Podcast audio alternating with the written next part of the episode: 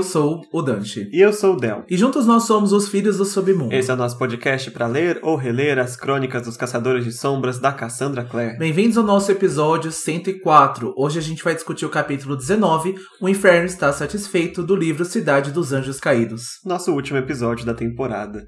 Chegamos no fim da quinta temporada, partindo em direção à sexta já, Príncipe Mecânico já está no horizonte, eu já estou vendo ali o bracinho do Jam acenando para mim. 5 de agosto a gente retorna, né, daqui a um mês mais ou menos, mais de um mês para as nossas merecidas férias, merecidos descansos. A gente sabe que muitos de vocês também vão estar em recesso agora também, então bom recesso para todo mundo, da faculdade, das escolas de vocês, do trabalho.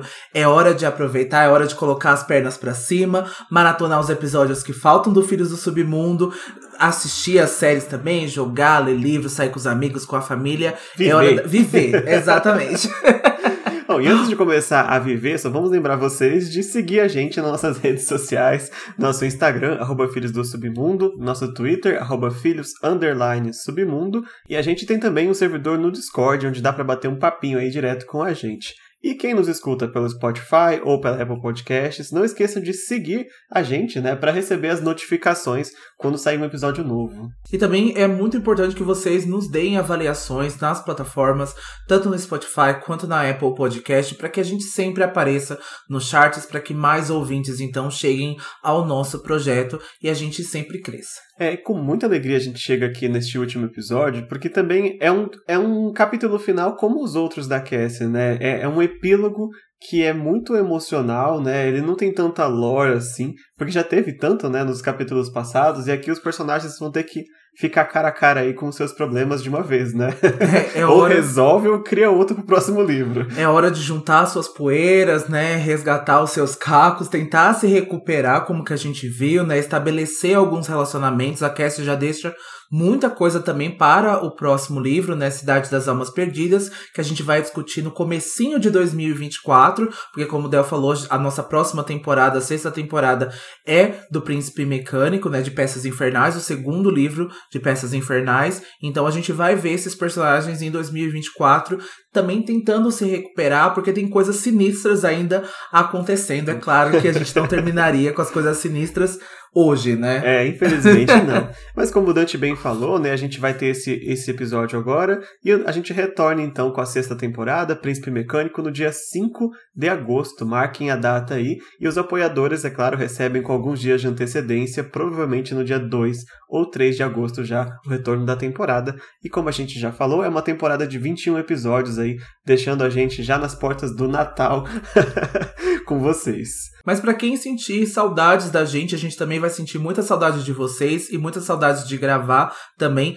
Não se desespere, o nosso Apoia-se está recheado de episódios bônus para maratonar na nossa ausência. São mais de 20 horas de As Crônicas de Bane, uma série de episódios especiais e a nossa temporada de Academia dos Caçadores de Sombras continua em andamento com três episódios já disponíveis e mais dois saindo durante as nossas férias. Inclusive, a gente já gravou nesse final de semana o nosso quarto episódio, é né? Verdade. Eu acho até que quando esse episódio tá no ar, o quarto episódio já saiu até pros apoiadores. É verdade. Então, já Foram quase aí... três horas de episódio de James Herondale. Então, assim, pra quem ama James Herondale, tá servido. Com certeza. O episódio ficou enorme, porque a gente tem que aproveitar essas oportunidades de falar dos personagens de As Últimas Horas, né? Porque a gente quase não pode falar deles aqui nas temporadas regulares, e até nos livros de contos, ali é muito prequel ainda, e a gente falou, falou, falou de James, falou de Matthew, falou da Charlotte, do Henry, vários personagens aí de peças que também são citados aí nesse conto, tá muito bom tá lá já disponível no nosso apoia-se aí, apoia.se barra Filhos do Submundo. E claro, além de Academia dos Caçadores, durante as férias a gente vai ter a nosso, o nosso projeto especial de Segredos da Mansão Blackthorn, né? São pequenos vídeos curtos aí em que a gente vai analisar todos os posts, são mais de 60 posts que a Cassie fez durante um ano, em preparação aí para Wicked Powers, né? Então vai ser muito bom aí reencontrar ou para algumas pessoas encontrar pela primeira vez esses personagens aí que vêm de Artifício das Trevas, alguns de Instrumentos Mortais e quem sabe alguns de peças também aparecendo por aí, né? É verdade, a gente tá cozinhando esse projeto, a gente sabe que demorou um pouquinho para sair, mas é porque veio então essa temporada, episódio 100, a gente foi editar vídeo também, a gente se embolou um pouco aí com as nossas rotinas, o trabalho também, principalmente o trabalho do Del cobrou bastante dele, né, nesses últimos tempos. Ele foi fazer novas funções, então precisou da atenção dele maior. Então, assim, é um trabalho de oito horas por dia que ele tem que ficar extremamente focado, mas a gente conseguiu entregar aqui, a gente espera com a qualidade de sempre e a gente tá muito ansioso para discutir a mansão Blackthorn com vocês. A gente sabe que vai ser vídeos curtos, mas não tão curtos assim. Ainda não é um TikTok. não é dois, três minutos, porque a gente sabe que se deixar a gente falar, a gente fala por três, quatro horas mesmo, mas esses vídeos vão ser aí entre 10, 20 minutos, até para vocês poderem maratonar também mais de um e poder ser um conteúdo mais adicional para o nosso Apoia-se. Exato. Então é isso, nossos, nossos projetos aí de férias, né? A gente vai ficar sem se falar por um tempo, então vocês já estão sabendo o que está disponível para vocês, especialmente para os apoiadores, né? E claro, para todo mundo, até quem não é apoiador, as nossas redes sociais, em especial o Instagram, vai estar tá fazendo as atualizações aí com relação ao Swordcatcher, né? Porque não dá para ficar em silêncio enquanto o Swordcatcher está quase saindo, né? A Cassie continua divulgando várias artes e vários detalhes da construção do mundo. Já dá para ver que é um mundo bem complexo, bem mais complicado do que os Caçadores de Sombras, né? Ela já até falou no newsletter novo dela que ela está fazendo uma alta fantasia, assim, nos termos de Jogo dos Tronos, nos termos de Senhor dos Anéis, nos termos dessas coisas assim, sabe? Então, preparem-se porque Swordcatcher vai ser complicado e por isso muito divertido também de acompanhar. Inclusive, na newsletter dela dessa semana, ela liberou uma arte de uma personagem, esqueci o nome da arte da personagem. Ah, é a Antoneta. Antoneta, que é uma mulher linda demais, mas que parece ser o capeta. ela parece ser o capeta, sabe? Uma mulher chave de cadeia, chave de cão. A gente já sabe o que essa personagem é. E tem vários elementos, assim, que a personagem está posando ali, né, para aquela arte. E tem vários elementos que a gente já pode começar a suspeitar daquela personagem, porque ela não é flor que se cheira. Ela me lembrou muito a Grace no início, antes de conhecermos Grace Blackthorn. Então é. vamos ver aí o que, que tem aí pra Antoneta. Vamos ver. Acompanhe lá no nosso Instagram, arroba Filhos do Submundo, pra ficar sempre ligado aí com o que vai sair em Swordcatcher. É isso, né? Vamos às mensagens de fogo dessa semana, então. A gente tem mensagens especiais, já de ouvintes de longa data, né, do podcast. Uma delas foi lá no Twitter, né, do Red Wings, que é nosso apoiador aí desde o início que o Apoia-se começou. e ele falou que finalmente chegou no nosso episódio 100, né, o nosso episódio especial aí em vídeo. Ele falou que foi incrível ver a evolução do podcast com os anos. E a gente continua agradecendo não só o Red Wings, né, mas todos os nossos apoiadores e os ouvintes que também não apoiam, mas estão ali nas redes sociais engajando, estão comentando, estão compartilhando. Todos vocês é que ajudaram o nosso podcast a crescer, né, ficar do tamanho que está e a crescer ainda mais. Então fica aí o nosso agradecimento aí novamente, porque nunca é demais, né? É, é difícil a gente pensar, né, na nossa evolução, já que a gente está aqui há dois anos e pra gente ainda é comum, né? É um trabalho, com certeza, a gente vem aqui semanalmente, discute, mas é muito difícil a gente achar a evolução. É claro que a gente melhorou muitas coisas, a forma de apresentar também, começamos vários projetos, o Apoia-se, né, deu o sinal disso tudo e o resultado também de vocês. Então a gente começou a fazer várias coisas, mas é muito difícil porque a gente ainda senta aqui para conversar sobre Cassandra Clare e é muito difícil, né, imaginar a evolução, mas a gente agradece imensamente o carinho, a preferência, a gente espera, né, contribuir com todo esse acesso, né, para vocês, com todo esse entretenimento e esse conteúdo de Cassandra Clare. Então muito obrigado a todos vocês por mais uma temporada e por todos esses anos incríveis. E a nossa próxima mensagem foi da Jéssica Rodrigues, a Jess, como a gente chama ela aqui, do Boteco Literário, dizendo que amou a temporada, que ficou muito feliz que a gente passou do episódio 100. A gente já é dois meninos crescidinhos, nosso podcast já está crescidinho, né? Já passou, já estamos no episódio 104 e que ela está muito ansiosa então para os próximos. Vem aí, ela ficou muito feliz também de ter sido citada várias vezes, né? E diz que tá sentindo honrada, né? E mandou um beijo pra gente e até os nossos próximos episódios. Jazz, muito obrigado pelo carinho, muito obrigado por você sempre compartilhar a gente, sempre estar, né, divulgando a gente de alguma forma nos seus perfis, falando sobre a gente, mandando as suas mensagens, é muito importante. A gente gosta muito de você aqui, a gente gostou muito da participação que você fez no nosso episódio, principalmente depois o, bate-papo que a gente conversou, né, que a gente ficou ainda fofocando, né, depois do episódio, foi muito legal. A gente espera o nosso próximo reencontro, né? Aí nas nossas próximas temporadas vamos agendar aí pra gente poder agilizar mais um episódio pra gente poder conversar. É isso aí. Se você também quer deixar sua mensagem de fogo, mesmo de férias, pode deixar aí no nosso Instagram, no nosso Discord ou no nosso Twitter que a gente traz aí no nosso retorno de temporada. Dito isso, recados dados, bora pra sinopse então pra gente terminar esse livro aqui, né? Vamos lá. Com a chegada da Clave, nossos heróis tentam se recuperar física e emocionalmente do encontro com Lilith. Com as emoções à flor da pele, Maya tenta entender os seus sentimentos por Jordan. Alex se esforça para aceitar a sua mortalidade e Simon tenta encontrar o seu lugar em meio aos caçadores de sombras. Em busca de perdão e redenção, Clary e Jace lutam para manter o seu relacionamento, mas uma reviravolta sinistra pode colocar tudo a perder. E vamos começar esse capítulo do ponto de vista da Clary. E ela está com a visão ofuscada, porque a Lilith explodiu, a Lilith virou pó, a Lilith fez boom e fez uma luz gigante que vai cegar os personagens por um tempo aqui. Inclusive a Maia tá lá embaixo, agora também ceguinha. Depois a gente vai ver também como que ela recebeu essa explosão.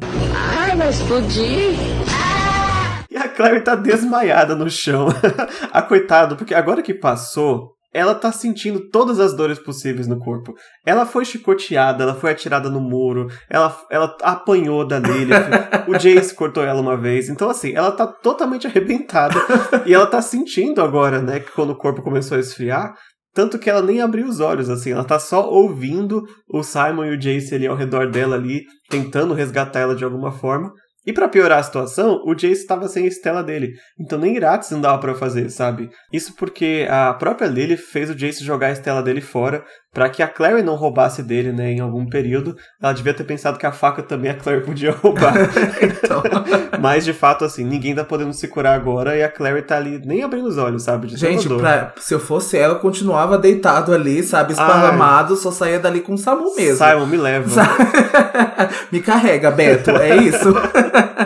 e o Jace, né, pede justamente isso, porque o Simon carregue a Clary para que eles levem ela para o instituto, porque ele mesmo não acredita que a Clary queira que ele a toque nesse momento. A gente vai ver o Jace com muita vergonha e evitando, inclusive, olhar para Clary, né? Então a gente vai ver isso ao longo do capítulo todo, né? Isso vai resultar aí na reviravolta que a gente vai ver no final do nosso capítulo. Então a gente vai ver um Jace muito perturbado com as coisas que aconteceu e também eu acho que é bem justo, né? Então ele conseguiu concretizar, né, mesmo que não fosse ele, mas os piores pesadelos dele vieram à tona, né? Ele machucou a Clary, ele fez isso de fato, ele estava possuído pela Lilith, mas ele ainda se lembra de tudo que aconteceu, né? Então foi uma possessão bem diferente. Daqui a pouco o Jace vai discutir isso mais a respeito com a Clary e a gente volta a falar para isso. E quando a Clary vai cruzar o olhar com o Sebastian, a marca de Caim ainda brilha forte, né, de branco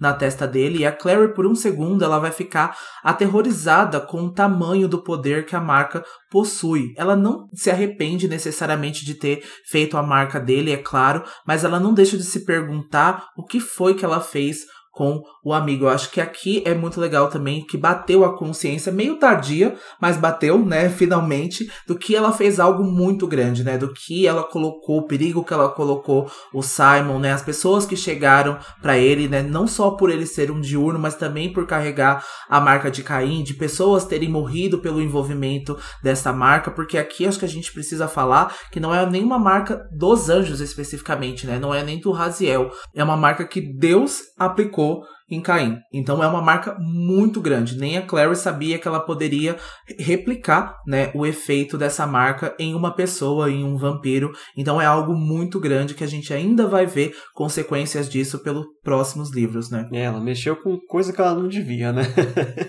Bom, e também quando ela cruza o olhar com o do Jace, ela não fica nada mais tranquila, né? Primeiro que o Jace mal tá olhando para ela, e segundo que ele tá tão ferido ou mais do que ela né? Só que sem Estela, obviamente, ele também não pode se curar. E o Jace, ele ficava olhando direto pro corte que ele fez na, no pescoço da Clary, né? E o corte já tinha parado de sangrar, né? Já estava até descrito que tá fazendo aquela casquinha, mas é, a gente já sabe, né, o que tá passando na cabeça dele agora. Ele sente que tudo isso é culpa dele, né? Ele trouxe ela até ali, ela apanhou por causa dele, ele cortou, ele feriu ela, então tem todas essas questões e a gente já conhece o Jace depois de quatro temporadas, né, discutindo o personagem, que ele, ele é muito é, autopunitivo né? Ele gosta, não que ele gosta, né? Mas ele faz isso muito consigo mesmo, de se culpar, e depois ele mesmo já começa a aplicar a pena em si mesmo antes de qualquer outra pessoa, né?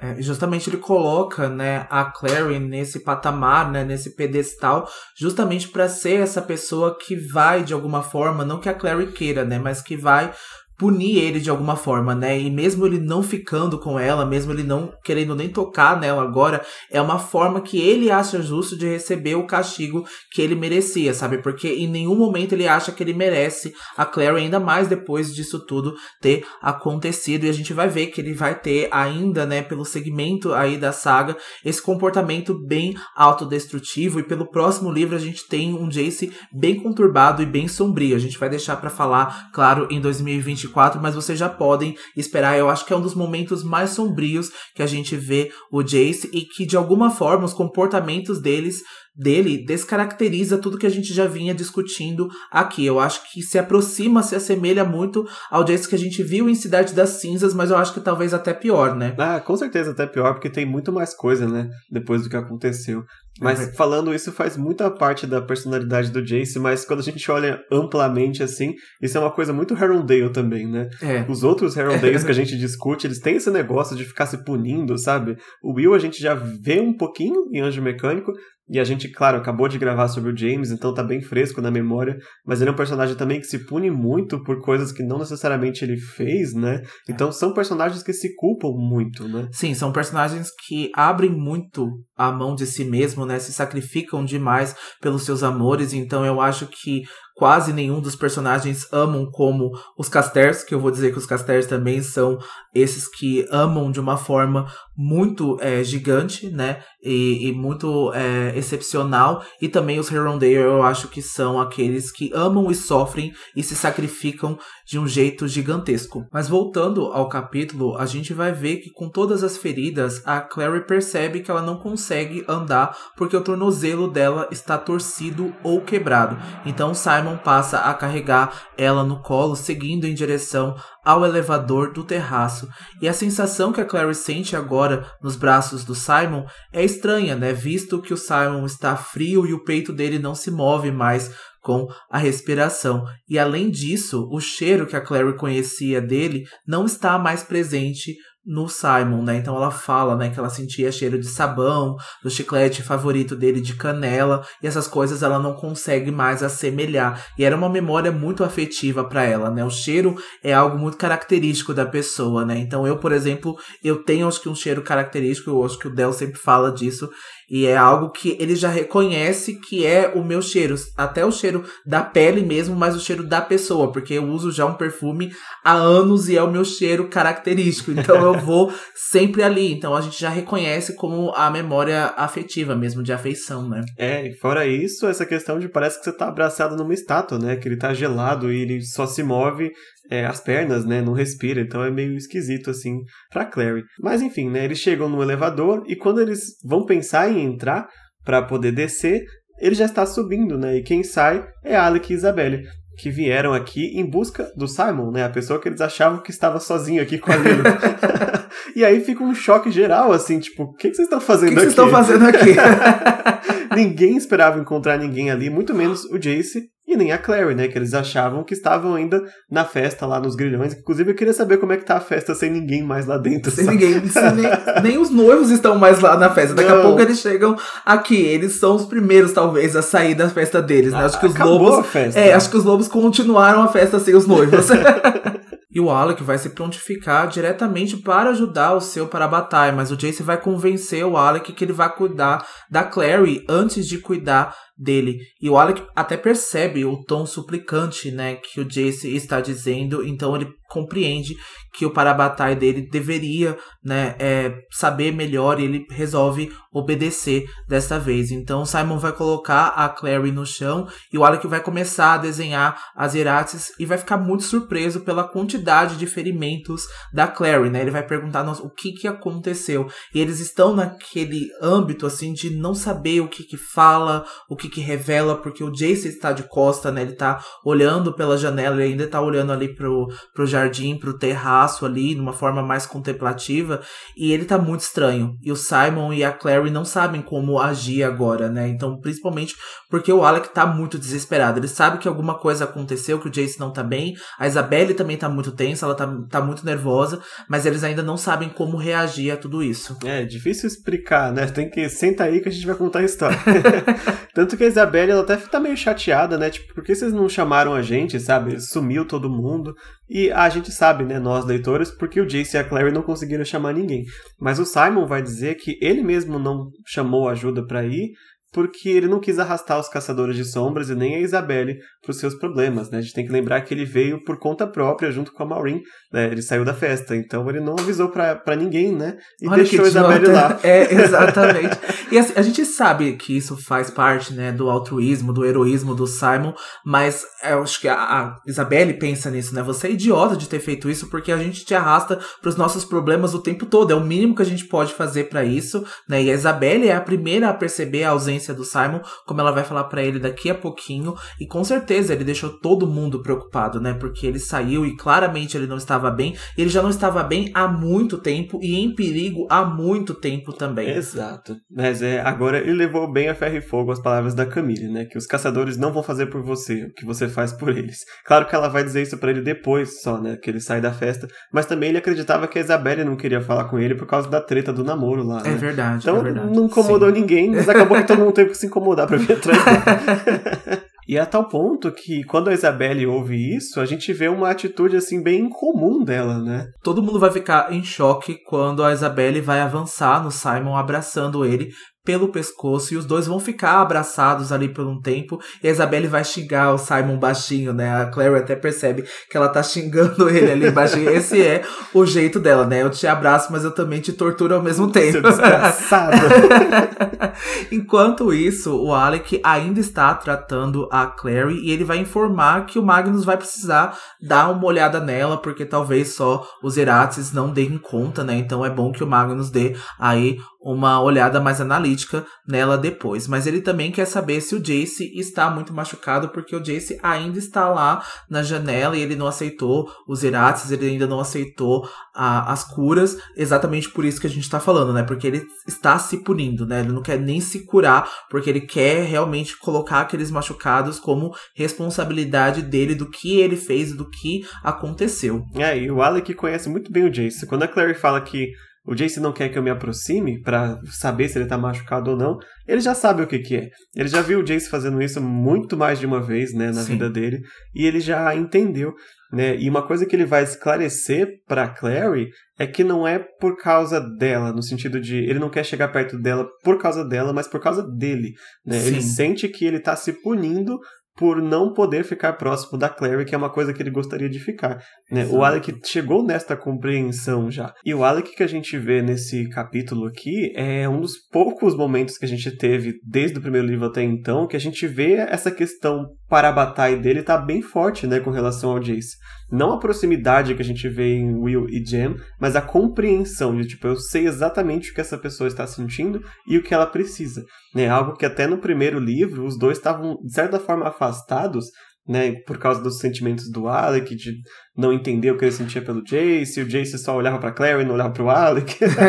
É, e aqui, pelo menos da parte do Alec, tem uma compreensão muito clara, né, do que, que o Jace está passando, e inclusive a gente vai ver ele tomando atitudes não necessariamente o que ele queira fazer, mas o que ele sabe que é melhor pro Jason, né? É, eu acho isso muito legal, até é dito, né? A Clary até percebe que o Alec tá totalmente diferente, que ele está com uma visão, com uma lente muito mais próximas às pessoas. Eu acho que ele sempre foi um bom observador, mas agora ele consegue ter essa empatia, ele consegue mostrar isso em atitude, sabe? Eu acho que com certeza, né, o relacionamento com o Magnus e também a evolução própria dele, né, o que ele teve que passar também é, por si, claro que fizeram uma grande evolução para o personagem agora e a gente consegue ver isso, está visível até para Clary, né? Então é muito legal que essa questão do Parabatai, né, dos dois, esteja agora nesse patamar que a gente consiga ver que ele fala assim, nossa, então eu preciso me afastar, mas talvez eu coloque a Clary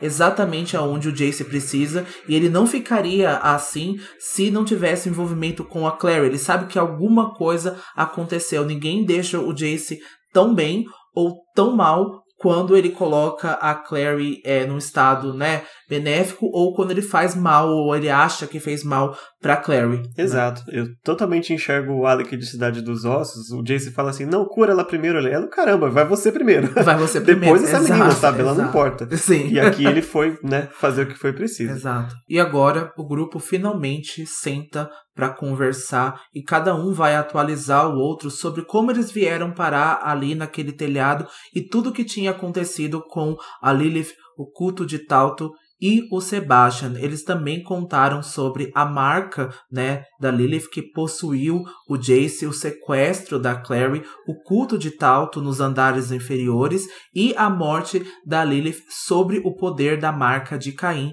Eles aproveitam também para contar sobre a ressurreição do Jace, que até agora pouquíssimas pessoas sabiam, né? Então, fora desse círculo de amigos, só os irmãos do silêncio que sabiam sobre o fato do Jace ter sido ressuscitado. E isso é algo muito importante, talvez o catalisador, né, de todos esses problemas que aconteceram. Então, necessita de muita coragem deles agora para contar sobre isso, né? E sobre o corpo do Sebastian que estava guardado no caixão de vidro. E enquanto isso, enquanto eles contam tudo isso, o Alec mandou uma mensagem de fogo para convocar a Clara até ali. Infelizmente, eles ainda precisam saber sobre isso, eles ainda precisam investigar tudo isso, mas a gente sabe que vai ser mais prejudicial do que tudo, né? Porque quando era para lutar com a Lilith, ninguém estava ali, né? Agora eles vão meter o B dele, vão achar que sabe de alguma coisa e vão, né, dar um jeito de prejudicar os nossos personagens de alguma forma, né? É, e assim, agora eu vou ser meio do contra aqui, porque no próximo livro a gente vai ter uma ação muito maior da Clave que a gente teve nesse quarto livro, né? Uhum. E muitas vezes, com relação ao que acontece aí com o Jace, até que eles têm um ponto, só que o problema deles é a frieza das, das coisas. Né? Eles não conseguem perceber que eles estão tratando de pessoas ali, não. Né? Mas o problema que, que eles estão vendo que está sendo criado realmente é muito grande, algo que exige uma, uma mão um pouco mais firme. Agora, quer dizer que eu concordo com a Clave 100%? Não. não é, mas eu acho que eles demoram muito para agir, como agora, e quando age, age mais atrapalhando do que ajudando. Não, mas com... a intenção tava lá, né? Com certeza. É porque, de novo, né? A Clary ressuscitou o Jace. Eles querem levar nessa frieza, eles vão diretamente no problema, né? Mas a gente sabe o que, que conhecendo os personagens, o que que isso influenciou e o porquê que aconteceu.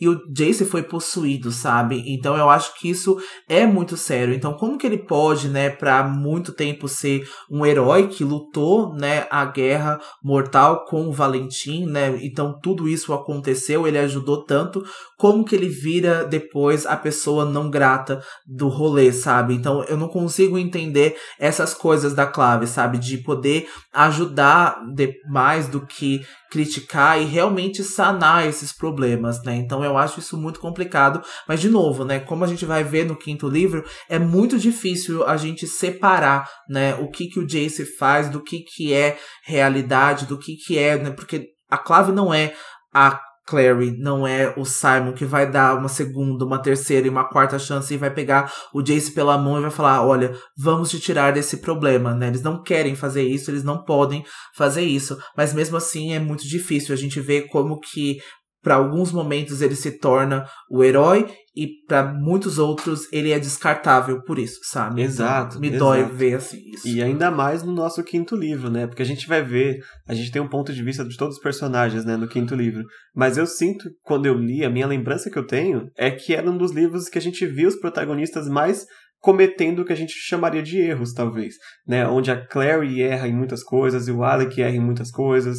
A, o Jace também erra muita coisa. Eu gosto é, dessa parte eu gosto do livro porque traz essa parte mais humana dos personagens, né, de não serem perfeitos o tempo todo. Então é um dos livros que eu sinto que até a Clave com a sua frieza, ela vai olhar, por exemplo, a ressurreição do Jace e falar, tipo, ele não teria sido possuído por, pela Lilith se não tivesse ressuscitado, perturbado o equilíbrio. Né? É uma visão meio macro, assim, muito fria, mas para qualquer um que não seja os amigos e a família do Jace, eles estão certos, porque o perigo que eles causaram foi muito grande. Mas a gente está no ponto de vista deles, do próprio Jace e da Clary, e realmente é difícil, estando nesse ponto de vista, julgar a Clary pelo que ela fez, né? Agora é encarar as consequências. Mas dependendo de onde a gente coloca a câmera, realmente é, é difícil bater um martelo e falar assim, nossa, tá, essa pessoa tá 100% errada, a Clave tá 100% errada, a Marise tá 100% errada. Talvez só a Lilith esteja 100% errada em qualquer ângulo que a gente olha, né? É, eu vejo também por esse ângulo, eu acho que é só a gente mudar a direção, mudar a câmera para os personagens e ver o quanto isso, a ressurreição do Jace pode ter sido prejudicial, né, para muitas coisas e mexeu com o equilíbrio, com certeza. Então, eles tiveram que resolver né, os problemas e tiveram as suas consequências, assim como veio tardiamente essa conclusão da Clary que talvez ela tenha colocado o Simon em perigo, que talvez ela tenha ultrapassado né, do ponto. Então, é muito difícil a gente é, declarar, né, quem é o culpado, quem é o vilão, quem é o herói dessa história, né? Porque eles fazem aquilo que eles acreditam que esteja certo, mas quando a gente pensa, né, num saldo é, da clave, né, do que que ela fez ao longo dos séculos, do que que ela fez ao longo dos anos, eu acho que ela não é a melhor é, julgadora das coisas, a melhor análise do que que ela pode fazer, do quanto ela pode salvar as pessoas. A gente já perdeu caçadores de sombras incríveis, heróis, né? A gente já perdeu muitas muitas pessoas por conta de decisões, por conta de preconceitos que a Clave tomou. Então eu não acho que eles só têm, eles só seguram o distintivo, eles só seguram a espada e eles declaram a lei. Então eu não acredito muito nisso, sabe? Eu não acredito que quem é que empunha a espada que deve empunhar todas as leis e deve ser corretamente, sabe? Então eu acho que às vezes quando esses orga é, organizações, né, quando esses organismos falham, as pessoas têm que tomar algumas atitudes, sabe? Eu acho que é isso que a Clary fez, que o Simon fez, e é por isso que eles salvaram o mundo inúmeras vezes e vão salvar de novo, sabe? Exato, é, eu vou concordar sim, porque justamente pela falta de ação deles, com o Valentim, etc., obrigou um monte de garotos e garotas de 15, 16, 17 anos a agir, e eles, obviamente, eles vão errar muito mais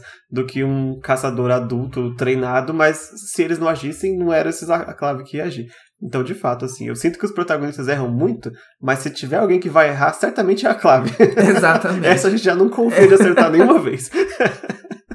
Bom, mas enfim, né? Eles estavam aqui contando as histórias, né? De como cada um chegou em tal lugar. Mas tem um momento que os ânimos se animam um pouco ali, quando é, eles avisam pro e Isabelle sobre a possível ressurreição do Sebastian. Inclusive que o caixão dele ainda está logo ali, né? No jardim lá fora. E aí a Isabelle ela fica pistola, ela saca o chicote de novo e fala: Cadê? eu não acredito que ele está aqui. e o Simon tenta acalmar ela, né? Porque a Lilith não conseguiu terminar a cerimônia de ressurreição, né? Ela só tinha feito a primeira parte ali com o Simon, mas a Isabelle não quer nem saber. E ela fala que ela vai terminar de despedaçar o corpo do Sebastian porque só por segurança, sabe? Só para evitar qualquer problema. É, porque para ela ele não tá morto o suficiente. Não. Né? Então se tem um corpo meio ressuscitado já basta, né? Mas infelizmente ela vai ser impedida pelo Simon porque eles entenderam que o Jace é uma espécie de contrapeso do Sebastian naquela terra. E por causa da marca da Lilith, né, em seu peito, o Sebastian e o Jace estão ligados de alguma forma que eles ainda desconhecem. E ele mesmo viu as marcas brilharem juntas, né, quando o ritual começou. O Simon até descreve isso pra gente no livro, né, que ele vai ver ambas as marcas, né, no Jace e no Sebastian brilhando ao mesmo tempo. Então, se a Isabelle danificar o corpo do Sebastian, é possível que o Jace também se machuque. E isso implícita muita coisa, né? Porque pela Isabelle, ela iria lá despedaçar o Sebastian. A gente gostaria que ela despedaçasse ele. E essa cena é uma cena muito emocionante, né? Porque por mais que a Isabelle esteja aqui à flor da pele, na violência, ela tá lembrando de tudo que aconteceu, né? Do Max, da última batalha lá com o Jace, que ela arrancou a mão do Sebastian. Então tudo isso está voltando à tona para ela. O que aconteceu com os bebês, o que aconteceu com a a Lilith, a igreja de Talto agora. Então são muitas coisas que passam pela cabeça dela e que ela quer agir com isso tudo, É, né? Ela tá furiosa com razão, assim. Eu tô, estaria assim, no mesmo lugar que ela, com certeza. e aqui vem de novo essa questão, né? É, por causa do emocional, por causa dos personagens, é, e da própria Isabelle mesmo, quando ela percebe isso, ela sabe que ela não vai mais machucar o Sebastian, com risco de machucar o Jace. Mas na frieza da Clave, isso seria uma coisa que não seria pensado duas vezes. Com certeza. Óbvio que eu vou sacrificar o Jace pro Sebastian não voltar, né? Não tem, não tem dúvidas. Mas aí a- eles vão optar, né, por não fazer isso e infelizmente tem que sofrer as consequências de uma possível ressurre- ressurreição do Sebastian, né? Mas é uma coisa assim, a mesma coisa que a gente discutiu na ressurreição do Jace. É uma escolha que eu não gostaria de fazer, sabe? Eu não queria estar na posição da, do cônsul, do- da consuleza, na verdade, né, da Dia, de falar, você sacrificaria um, um garoto, sabe, Pra não ressuscitar o Sebastian? Eu não queria escolher isso de forma nenhuma. Essa medida, né, lidar com isso, né, lidar com esse equilíbrio de quem vive, quem morre, quem sai, quem entra, é muito difícil, né, e a gente vê, né, a possível ressurreição do Sebastian, e se isso, né, entrar em pauta, o que que ele pode fazer com isso, né, dele ressuscitado, qual será a força dele, qual será o sentimento, a emoção, né, que pesa pro Sebastian agora, então a gente sabe que ele tinha os seus próprios planos, ele já cometeu aqui um inferno com pouquíssimo tempo que ele apareceu em Cidade de Vidro, sabe? Imagina o Sebastian sem o Valentim, sem a sombra do Valentim, né? Conseguindo é, aí planejar em vida instantaneamente, né? Então é muito perigoso. E quais são as coisas que a gente precisa reparar, né? O que que fica depois para se juntar? Como que fica uma instituição da clave depois que o Sebastian aparece e ele causa um caos? O que que quem a gente perdeu, sabe? O que que a gente perdeu? Então são coisas que a gente pode pensar que talvez a clave esteja pensando nisso, né? Pessoas É. mais velhas estejam pensando nessa forma Vão pensar. mais estratégica, né? Fria, né? Vão pensar, sim. Exato, isso É. vai trazer um plot assim muito interessante no próximo livro, aqui eu já me adianto. A gente vai ter questões com a Marise, com o irmão Zachariah, com a Jocelyn, os adultos em especial vão estar muito preocupados com essa questão. Né? Eles não apareceram tanto neste livro aqui, mas no quinto eles têm bastante presença e vai ser bem legal discutir isso aí no ano que vem. Já tô até ansioso já, tô até me adiantando aqui. De volta para este capítulo. Bom, ah, depois que o Simon fala, né, que se você machucar o Sebastian, pode machucar o Jace, o Jace a gente já sabe, ele fala que não, pode cortar, não tô nem aí, sabe, me fere. E aí o Alec dá uma bronca nele, e fala, para de agir como se sua vida não importasse, sabe? A gente tá aqui pra cuidar de você, então não adianta você ficar aí tentando se bater, sabe? Sim. E aí vem o Alec e dá, assim, uma ideia muito inteligente até, que é que eles entreguem o corpo do Sebastian pra Clave, para que os Irmãos do Silêncio descubram como desfazer essa ligação aí. Né, em especial para poder acalmar a Isabelle, ele diz que ninguém da Clave é fã do Sebastian, sabe? Ele vai sim é, ter a sua punição, mesmo que póstuma, né, caso ele seja entregue para Clave, sabe? Eles não vão tratar o corpo dele como se fosse uma, uma bênção. Então, assim, pode ficar tranquila que se a gente entregar para Clave, Clave, você vai ter a, a justiça que você queria, né? Basicamente é o que, o que ele quer dizer. E a Isabelle tá tão frustrada que ela vai até chorar. Mas ela sabe que o Alec tem razão, né? O Alec até deposita um beijo na cabeça dela pra confortá-la, né? E ela vai falar: Eu odeio quando você tem razão. Mas de fato ele tem. E pra ficar, né? Pra evitar, na verdade, de ficar perto do Sebastian por mais tempo, a Isabelle vai sugerir que todos eles desçam, né? Pra esperar a clave na portaria. Olha, não quero nem ficar nem perto, Não. sabe? Pode ir me tirando, não quero ficar nem perto daqui. Ah, eu vou colocar só uma observação aqui, vou dar, deixar meu elogiozinho pro Alec de novo, né? Porque foi legal esse momentinho com a Isabelle também. A gente falou tanto mal dele, a gente vai falar tanto mal dele nessa segunda parte, que eu vou aproveitar pra falar bem quando precisa. Nossa, Ele que foi ódio. muito cuidadoso É. com todo mundo aqui, né? O, o- um dos motivos que eu fiquei com ódio do quinto livro foi Alec Lightwood. Tem um nome aqui. eu vou descer a lenha desse menino no quinto livro.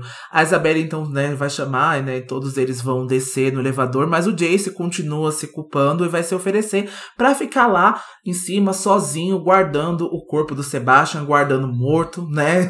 Infelizmente, ele vai ficar guardando morto. Eu não sei porque que ele teve essa ideia de ficar guardando. Ele vai falar: não, eu preciso ficar aqui, eu preciso ficar aqui, vou O que, ficar que eles guardando. acham que vai acontecer? Vai vir um urubu ali pra pegar É, e lá em cima, sabe?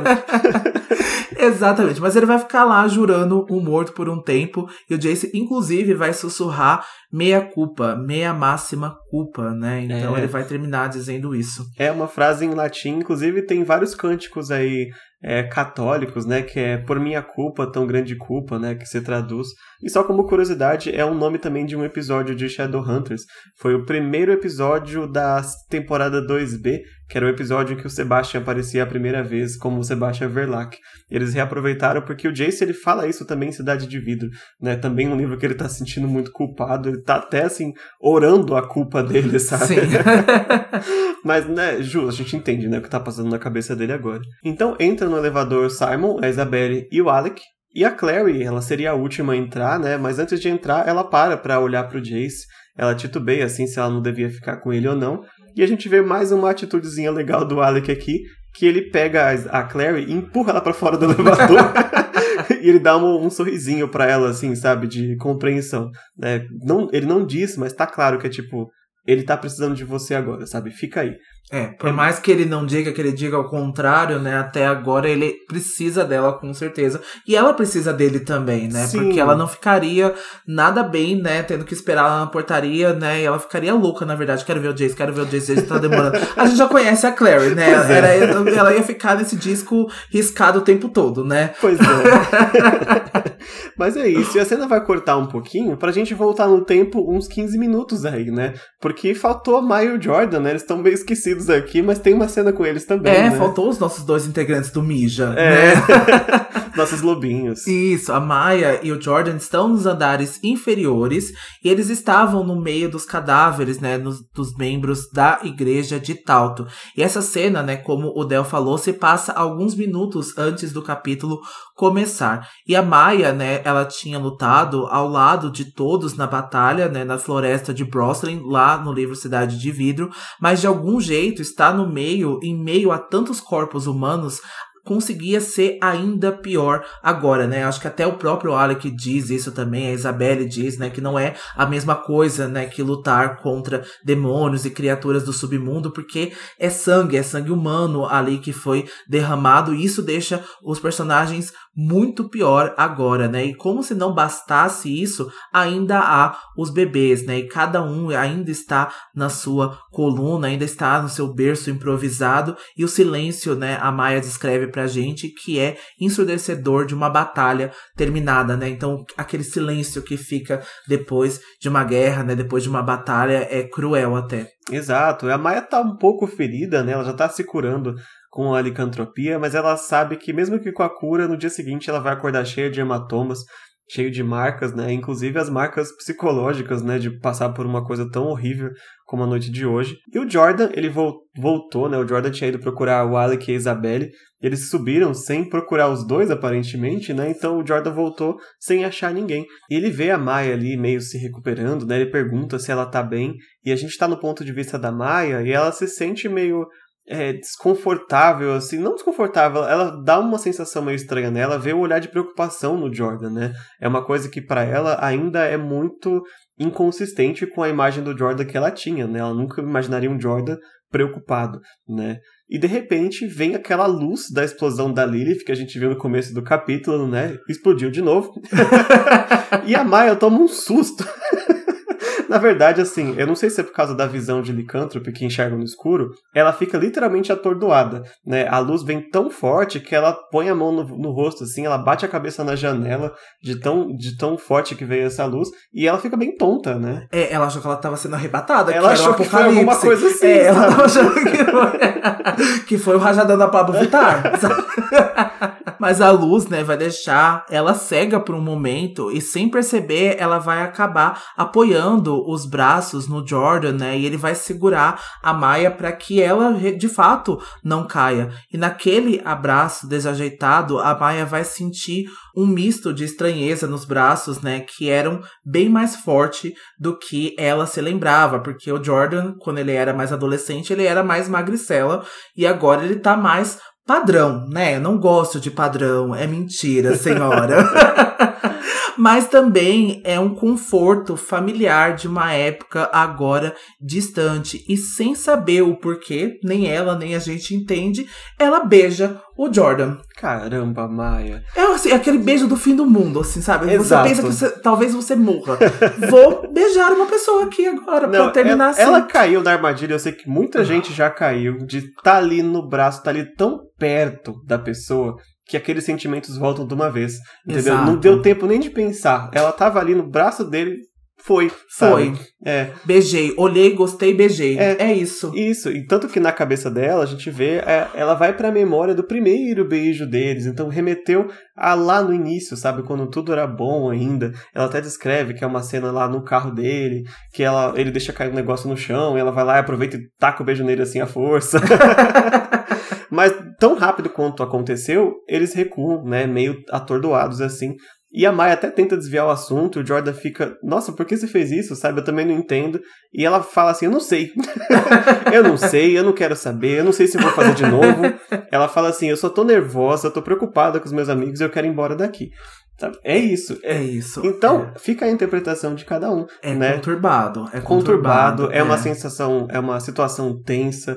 Ela quase morreu em batalha, teve a explosão, teve a tontura, sabe? Ela viu tanta coisa ruim e parece que ah, tá ali no braço do Jordan, aquele segundo foi um momentinho assim de, de paz, sabe? De recuperação Sim. e ela se entregou. É Né? familiaridade, né? Então Exato. é, é muito estranho, né? E eu acho que ela não querer discutir também mostra que ela não sabe, né? Porque sempre depois de um beijo, né, que tem um relacionamento meio conturbado assim, vem essa conversa, né? A gente sempre tenta evitar, olha, não sei, não quero conversar, porque eu não sei se a gente vai fazer de novo, se nunca mais vai fazer, se É. eu não vou olhar na sua cara amanhã Não depois. é a hora, sabe? É. Tem cadáver pra todo lugar aqui nessa sala, sabe?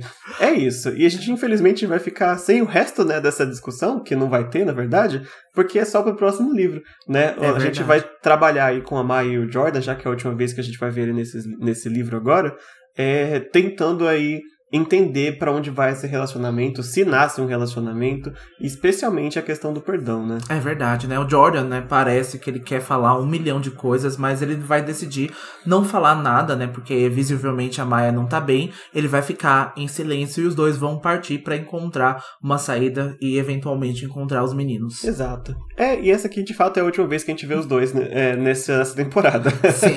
Só agora em Cidade das Almas Perdidas. De volta ao terraço, a Clary vai tentar se aproximar do Jace, mas ele vai sair da sala, né, que fica o elevador daquele lobby, e ele vai voltar pro jardim pra ficar longe da Clary, né? A Clary quase desiste, né? Ela quase decide ir embora e ela não vai dar um tempo pra ele não, né? Ela vai até sentir uma pontada de raiva porque ela pode, né, perceber que o Jace escolhe se autopunir com todo mundo, mas ele não pode fazer isso com ela. Afinal, eles devem mu muito mais um pro outro, né? Ela vai sair aí pro jardim atrás dele. Eu gosto muito dessa Clary decidida. Ele não vai fazer isso comigo. Não. Ele me deve muito mais. Eu não vou receber isso daí. Se ele acha, eu vou lá atrás dele. Eu gosto disso, né? Por mais que ele queira ficar sozinho e eu respeite, né, a, a solitude, né? Às vezes o seu, a, a sua privacidade. Mas eu gosto muito disso. Que depois que aconteceu isso, não, você vai falar comigo sim. A gente vai discutir isso sim. Porque se deixar o Jace,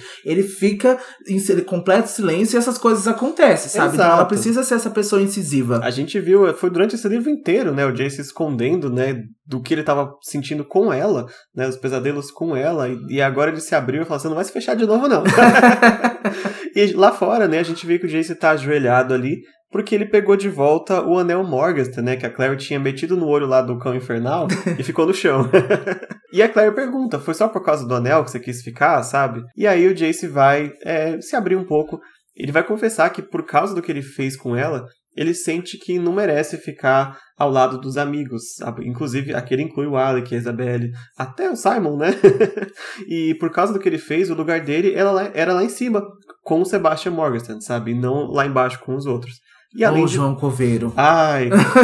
e além de tudo, ele sente que não merece ficar com a Clary depois de ter machucado ela. A Clary obviamente se irrita e confronta, né, dizendo que o Jace nunca se perguntou o que ela merece. E ela merece uma chance de conversar com ele sobre tudo o que aconteceu, né? E a Clary tenta convencer o Jace que não era ele mesmo quando ele agiu naquela noite, né? De novo, ela vai ressaltar isso, mas o Jace está completamente consciente, né? Quando colocou a faca na garganta da Clary e a feriu, diferente das possessões demoníacas de verdade, né? Em que a pessoa não se lembra das coisas que fez. Mas como a gente já discutiu isso, acho que até capítulos passados, essa possessão da Lilith é muito diferente. A gente até disse, né, que era muito estranho o Jace estar o tempo todo muito consciente do que, que ele estava fazendo, né? Porque diferente, assim, de filme de possessões ou do que algumas igrejas e religiões acreditam, a pessoa perde a consciência, né? Ela cede o corpo dela e a mente dela àquela criatura, né? Aquele demônio. E não foi a mesma coisa com o Jace. Não, pelo contrário. Tanto que foi o que a Clary usou para trazer ele de volta por um tempo, né? Saber que ele ainda estava lá dentro de alguma forma. E nisso a Clary se aproxima mais dele e diz que ele só lembra dessas coisas porque a Lilith quis que ele lembrasse, sabe? Ela fez isso de propósito para torturar o Jace, como ela vem torturando o Simon, né, até então, é, fazendo ele assistir ele machucar as pessoas que ele amava. Aqui é uma dedução interessante da Clary, mas a gente também vai descobrir mais para frente que é um pouco mais do que isso. Né? Tem um pouco mais de motivos para ele lembrar dessas coisas, mas por enquanto essa explicação tá ótima. e o Jace diz que agiu e na cabeça dele, conforme ele ia fazendo aquelas coisas com a Clary e obedecendo a Lilith, parecia que era a coisa certa a se fazer. Né? Ele estava completamente convencido, que ele, como a Clary viu, que ele estava protegendo a Clary, que ele estava fazendo isso pelo bem dela.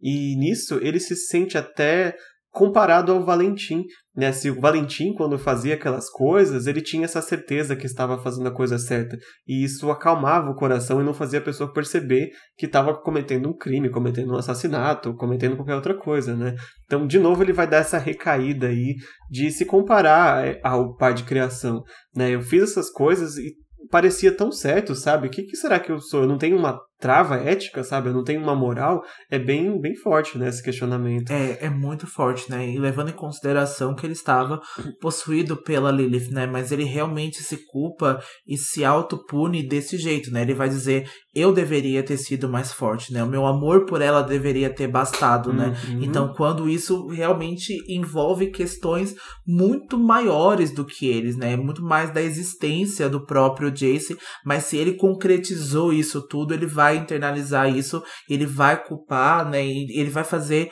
o máximo possível mal para ele mesmo, né? E aqui a gente vê uma Clary já mais experiente, né? Já conhecendo o Jace a ponto de saber o que ele precisa ouvir, né? E o que ele precisa ouvir agora não é uma confirmação de que ele é como pai, muito pelo contrário, né? É, porque a Clary não está nem um pouco afim de ver o Jace se martirizando e vai dizer para ele que não é ele que vai escolher como e com quem ela vai ficar. Adorei que, tipo, eu escolho ficar com você porque eu quero. Não é você que vai escolher. E você vai ficar comigo.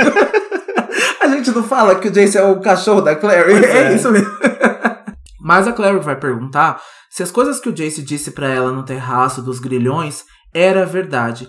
E ali o Jace não havia dito todas as palavras que amava a Clary, mas ele nem precisava dizer isso pra ela. Ele havia perguntado se a Clary ainda o amaria se ele fosse como o Sebastian ou o Valentim. E a Clary tinha dito que se ele fosse como eles, ele não seria o Jace. A gente lembra muito bem dessa discussão do terraço. A gente já sabia que o Jace estava possuído ali e era muito estranho, né? Ele perguntar aquilo, quanto ele foi incisivo naquela coisa, quanto ele voltou a falar do Sebastian, porque era uma pergunta que o Sebastian diria, né? Não o Jace. É, com certeza foi muito estranho mesmo.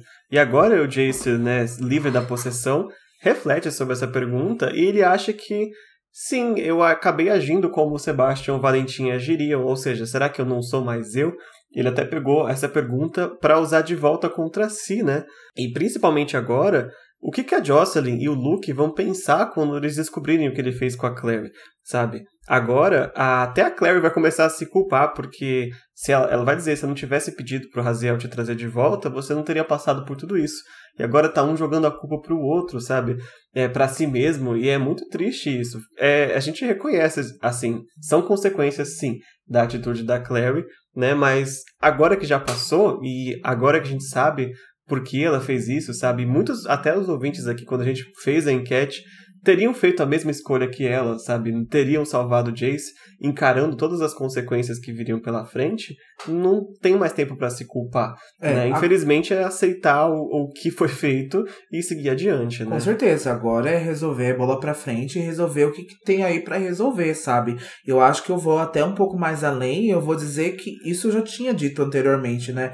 Sentir essa culpa, por mais que ela seja um fardo, por mais que ela seja difícil de carregar, já separa o Jace do Valentim e do Sebastian. Eles não sentiriam essa culpa, eles fariam isso exatamente por eles acharem que era correto fazer e eles não sentiriam essa culpa, eles não passariam tempo titubeando, falando, ai, ah, nossa, será que eu fiz certo? Será que eu agi corretamente? Não, foda-se, sabe? Eles é, achavam na o loucura Valentim, deles. inclusive, morreu crente que estava certo, né? Crente que estava correto, né? Então isso já separa, mas de novo, né? O Jace não consegue enxergar isso tudo, né? Ele não consegue chegar a essa conclusão. É, pelo menos assim, já que um é, entregou para o outro que sente culpa pelo que eles fizeram, meio que essa culpa acabou aproximando eles aqui é, nesse finalzinho de livro, né? Apesar da, das culpas que eles sentem, os dois vão ficar agora frente a frente. A Claire vai ressaltar de novo que ela ama o Jace e que isso nunca vai mudar, não importa o que aconteça. E o Jace, né, relutante, ele vai tocar o rosto da Clary, né, muito emocionado. E ele vai resgatar uma memória lá de Cidade dos Ossos, quando uma vez ele tinha dito para ela que ele não acreditava em Deus. O Jace não tinha fé nas coisas, mas isso mudou quando ele conheceu a Clary. Ele aprendeu o que de fato significa a fé. É, e aí ele vai trazer de novo aquela frase em italiano, né?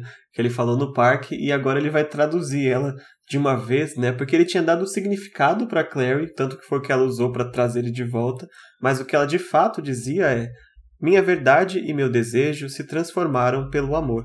O amor que move o sol e todas as outras estrelas. Que é um trecho de Paraíso de Dante, né? E da trilogia do Inferno e o Purgatório e o Paraíso de Dante. Sim.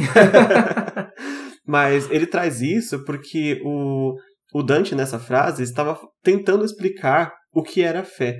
Né? A fé era isso, a vontade e um desejo que se transformaram pelo amor. E a fé e o amor, elas andam lado a lado. Né? Quando você ama alguma coisa, quando se ama a Deus, no caso de Dante, é, tem essa fé, essa confiança plena né, na pessoa.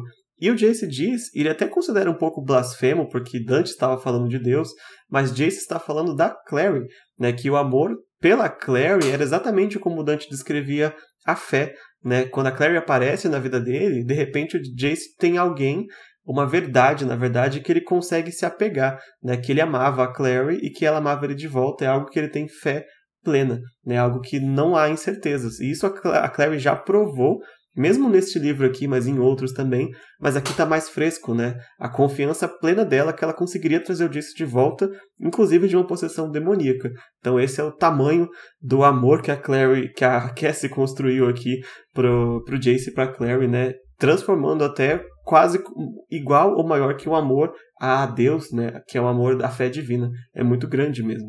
Mas o Jace quase vê tudo isso cair por terra quando ele começou a ter os pesadelos, né? Ele pensou que ele tinha se enganado e que ele não merecia ser feliz, ainda mais depois do que ele fez hoje com a Clary, né? E a Clary até vai impedir ele de continuar falando, né? Ela vai dizer que durante todos os eventos daquela noite tinha algo que ela nunca duvidou, de que o Jace não estava machucando ela de verdade. Ela acredita incontestavelmente que ele era uma boa pessoa e que nada no mundo faria isso mudar. De novo, também é muito forte, né? Você falou muito dessa semelhança, né, de se igualar quase ao um amor, né, para um Deus, né, um ser divino, mas também a Clary acreditar nisso, né, mesmo depois de ter sido machucada pelo Jace, conseguir separar e falar, não era você, né, não era você agindo com isso, você jamais faria isso, eu continuo amando você de um jeito surreal, né? Então eu acho que isso prova, né, o amor. Então assim, é claro que aqui é uma história de ficção, né? A gente fica assustado, né? Mesmo assim, o que que a Clary ainda, né, é, ama o Jace mesmo depois disso, né? Não colocando, né, a sua própria segurança, né, em primeiro lugar. Então é realmente bem assustador e outras pessoas também, né, como a Jocelyn acha que tudo isso é muito assustador, né? E eu tava até vendo esses dias uma influenciadora que tinha feito uma análise, né? Ela tinha feito um vlog de discussão de do próximo livro, Cidade das Almas Perdidas, né? E tem várias tretas com a Jocelyn, né? A Jocelyn vai ser uma personagem bem mais presente e a Jocelyn acaba às vezes até se tornando ranzinza, às vezes ela acaba até se tornando chata, porque o tempo todo ela fala isso não tá certo, não quero que você faça isso, não quero que você faça isso. Então ela vai entrar em vários conflitos conflitos, né, com a Clary por conta disso, né? Mas é por esse medo, né? Medo que até a própria Clary não esteja cuidando de si, né? Não colocando em primeiro lugar a sua segurança por amar demais o Jace. Então pode ser bem perigoso mesmo. É, com certeza. O crime dela foi amar demais. e tanto que ela vai dizer pro Jace agora que, por mais que ele diga que não mereça ela, não mereça o amor dela, a Clary tem fé suficiente nele para acreditar pelos dois, sabe? Eu tenho a fé em você e eu tenho a fé que você devia ter no meu sentimento também.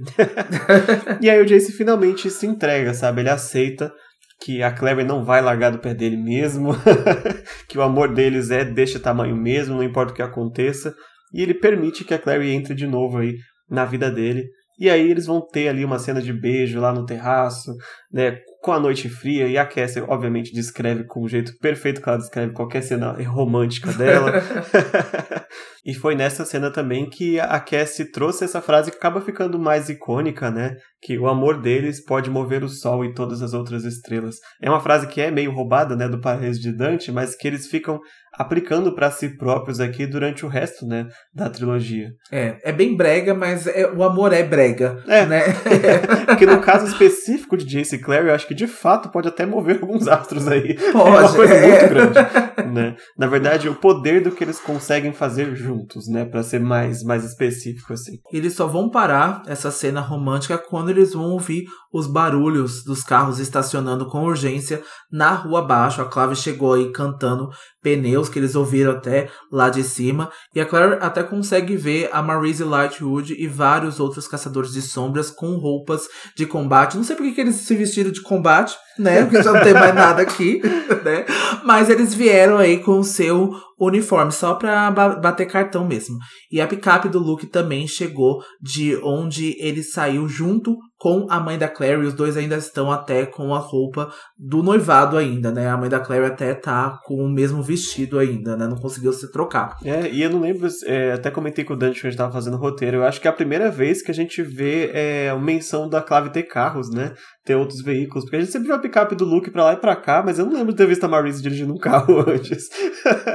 mas com carro ou não, a Claire decide descer para encontrar a mãe dela antes que a Jocelyn suba, né? Porque seria terrível se a Jocelyn subisse e topasse com o cadáver do filho dela ali no terraço, né? Vamos evitar pelo menos isso.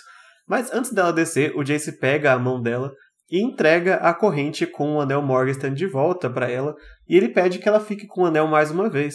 Né? E o Jace vai explicar que ele passou uma década usando aquele anel e por isso parte dele já tá ali, sabe? E agora ele significa que a Claire possui uma parte do passado dele, uma parte de quem ele é.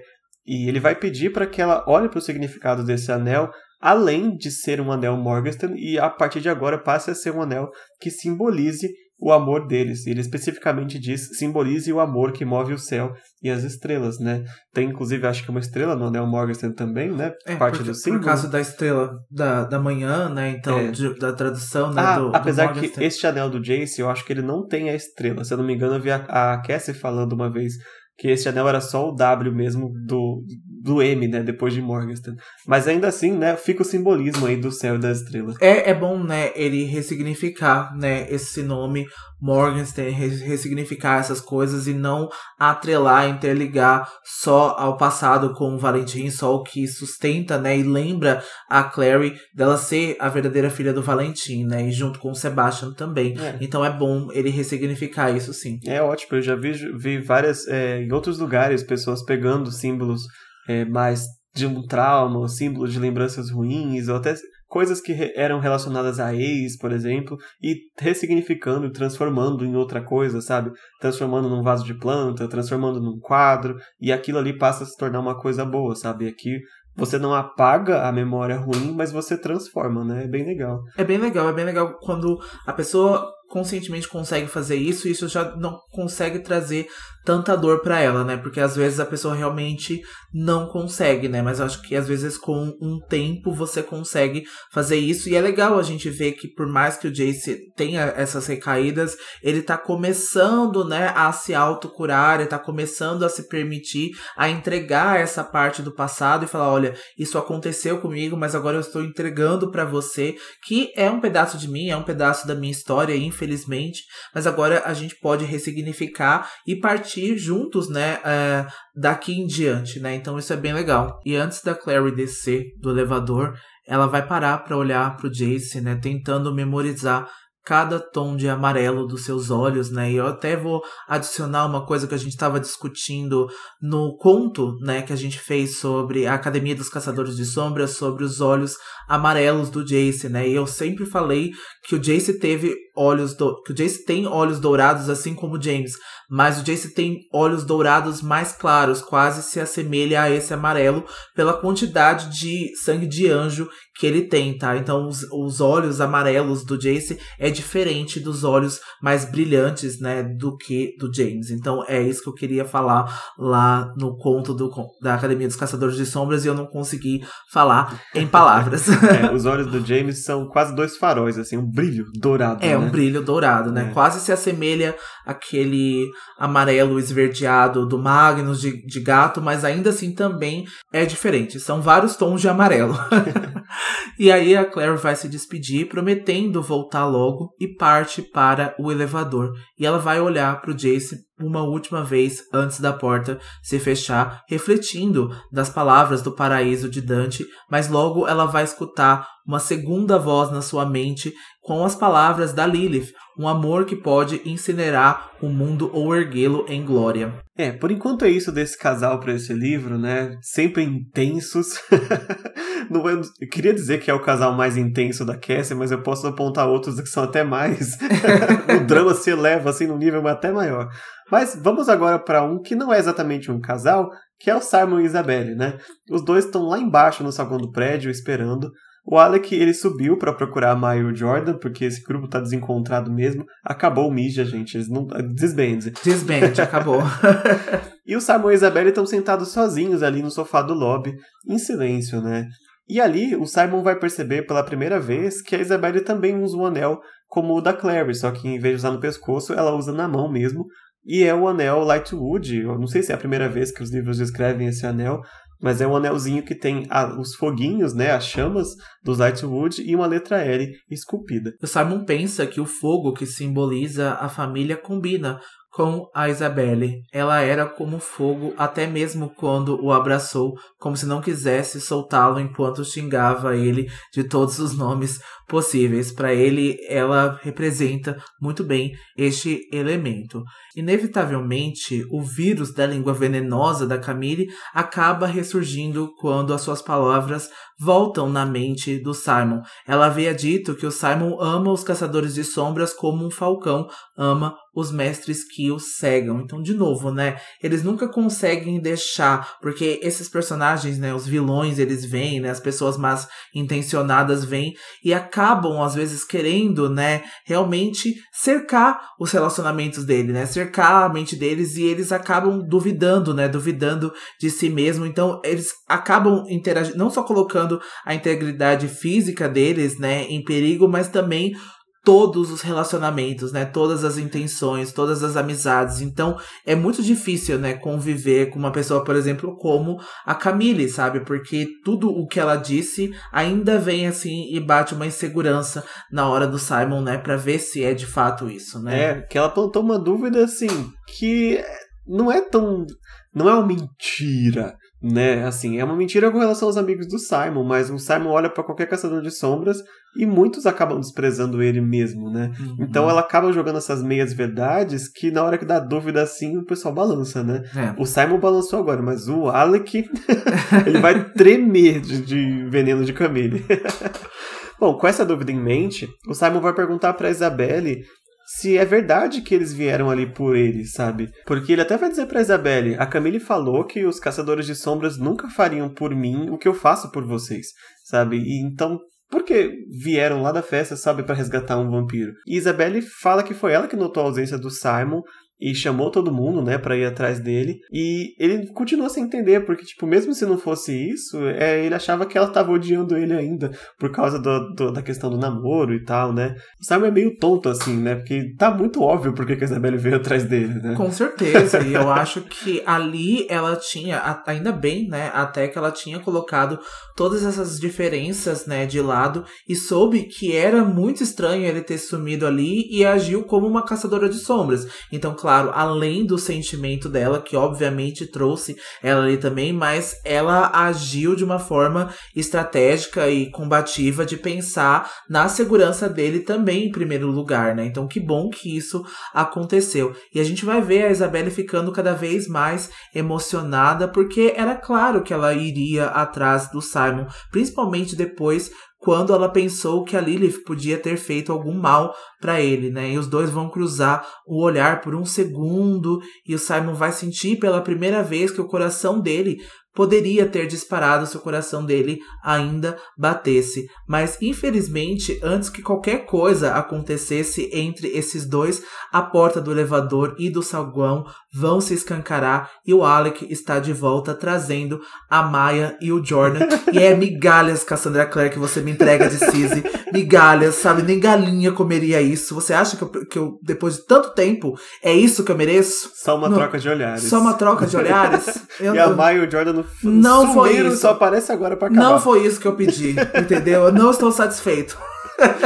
E além do irmão da Isabelle ter entrado, ele até entra olhando meio feio assim pro Simon, tipo, o que você tá fazendo? Quem entra também pela porta da frente é a Marise e os Caçadores de Sombras, né? A Marise entra e já vai disparada em direção à Isabelle, né? Ela vai ver se a filha dela tá ferida, perguntou o que aconteceu. E o Simon ele começa a se afastar, porque tá todo mundo atrás da Isabelle, do Alec, e ninguém tá indo pra ele, sabe? É. Ele se sente meio deslocado ali. Vem o Magnus também, e o Magnus passa atropelado o Simon assim, dá uma ombrada nele, porque o Magnus foi atrás do Alec, né? E acabou que o Simon ficou meio de escanteio ali. Então ele vai pra um cantinho ali do saguão, na esperança de não ser é, notado por ninguém, sabe? E a- aqui veio a questão do vírus da Camille, né? Tudo bem, a Isabelle pode até sentir algo por ele, mas e o resto dos caçadores de sombras, sabe? É, Depois ele- de tudo que eu fiz, ele até fala, eu lutei ao lado deles, né, com a Camille, e agora, tipo, ninguém liga, sabe? Não, ninguém liga, ninguém queria saber da segurança dele. É claro, né, que a Marise vai até a Isabelle em primeiro lugar, né? Até dito que ela vai ficar se sacudindo assim o ombro da Isabelle, né, pra Isabelle soltar o que que aconteceu e daqui a pouco a gente vai ver que a Isabelle vai amar ser o centro das atenções, né, Pra contar, pra repassar pros caçadores de sombras tudo o que aconteceu, mas ninguém nem veio perguntar se ele tava bem, sabe? Então é muito difícil. Até o próprio Magnus também tava ocupado indo até atrás do Alec, até porque os dois tinham brigado na, na festa, então ele ficou receoso de não poder né, conseguir encontrar o Alec ali, mas ninguém vai lembrar do Simon até a gente encontrar uma pessoa que é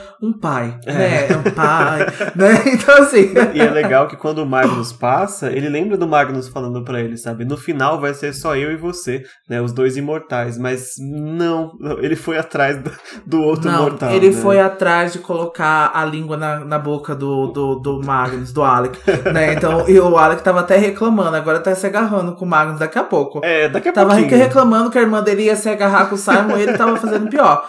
Bom, vamos ver se esse casal vai, se dar, vai dar certo agora, né? Nem que seja que eles consigam entrar numa trégua temporária, porque o livro vai passar pro ponto de vista do Alec agora, né? E falando de Malek, o Magnus então vai alcançar o Alec e também vai buscar ferimentos nele, né? Brigando por ele não ter chamado é, o Magnus para ajudá-lo, né? Ele pede desculpas por ter saído da festa para ir atrás da Camille e o Alec meio rebelde vai se afastar do Magnus por um instante e por mais que isso seja verdade, ele de fato estava com raiva do Magnus ter saído da festa, mas ele não quer dar o braço a torcer, né? Ele diz que esse tipo de missão é uma coisa que os caçadores de sombras sempre fazem e que da próxima vez o Magnus deveria se apaixonar por um vendedor de seguros. Ai, acabou o momento zen do Alec. Acabou, gente. Ai, tava tão bom, tava tão bom. Tava tão tranquilo. Tava tão tranquilo, tava tão legal, assim, discutir. Agora ele veio esse inferno, começou essa coisa de gay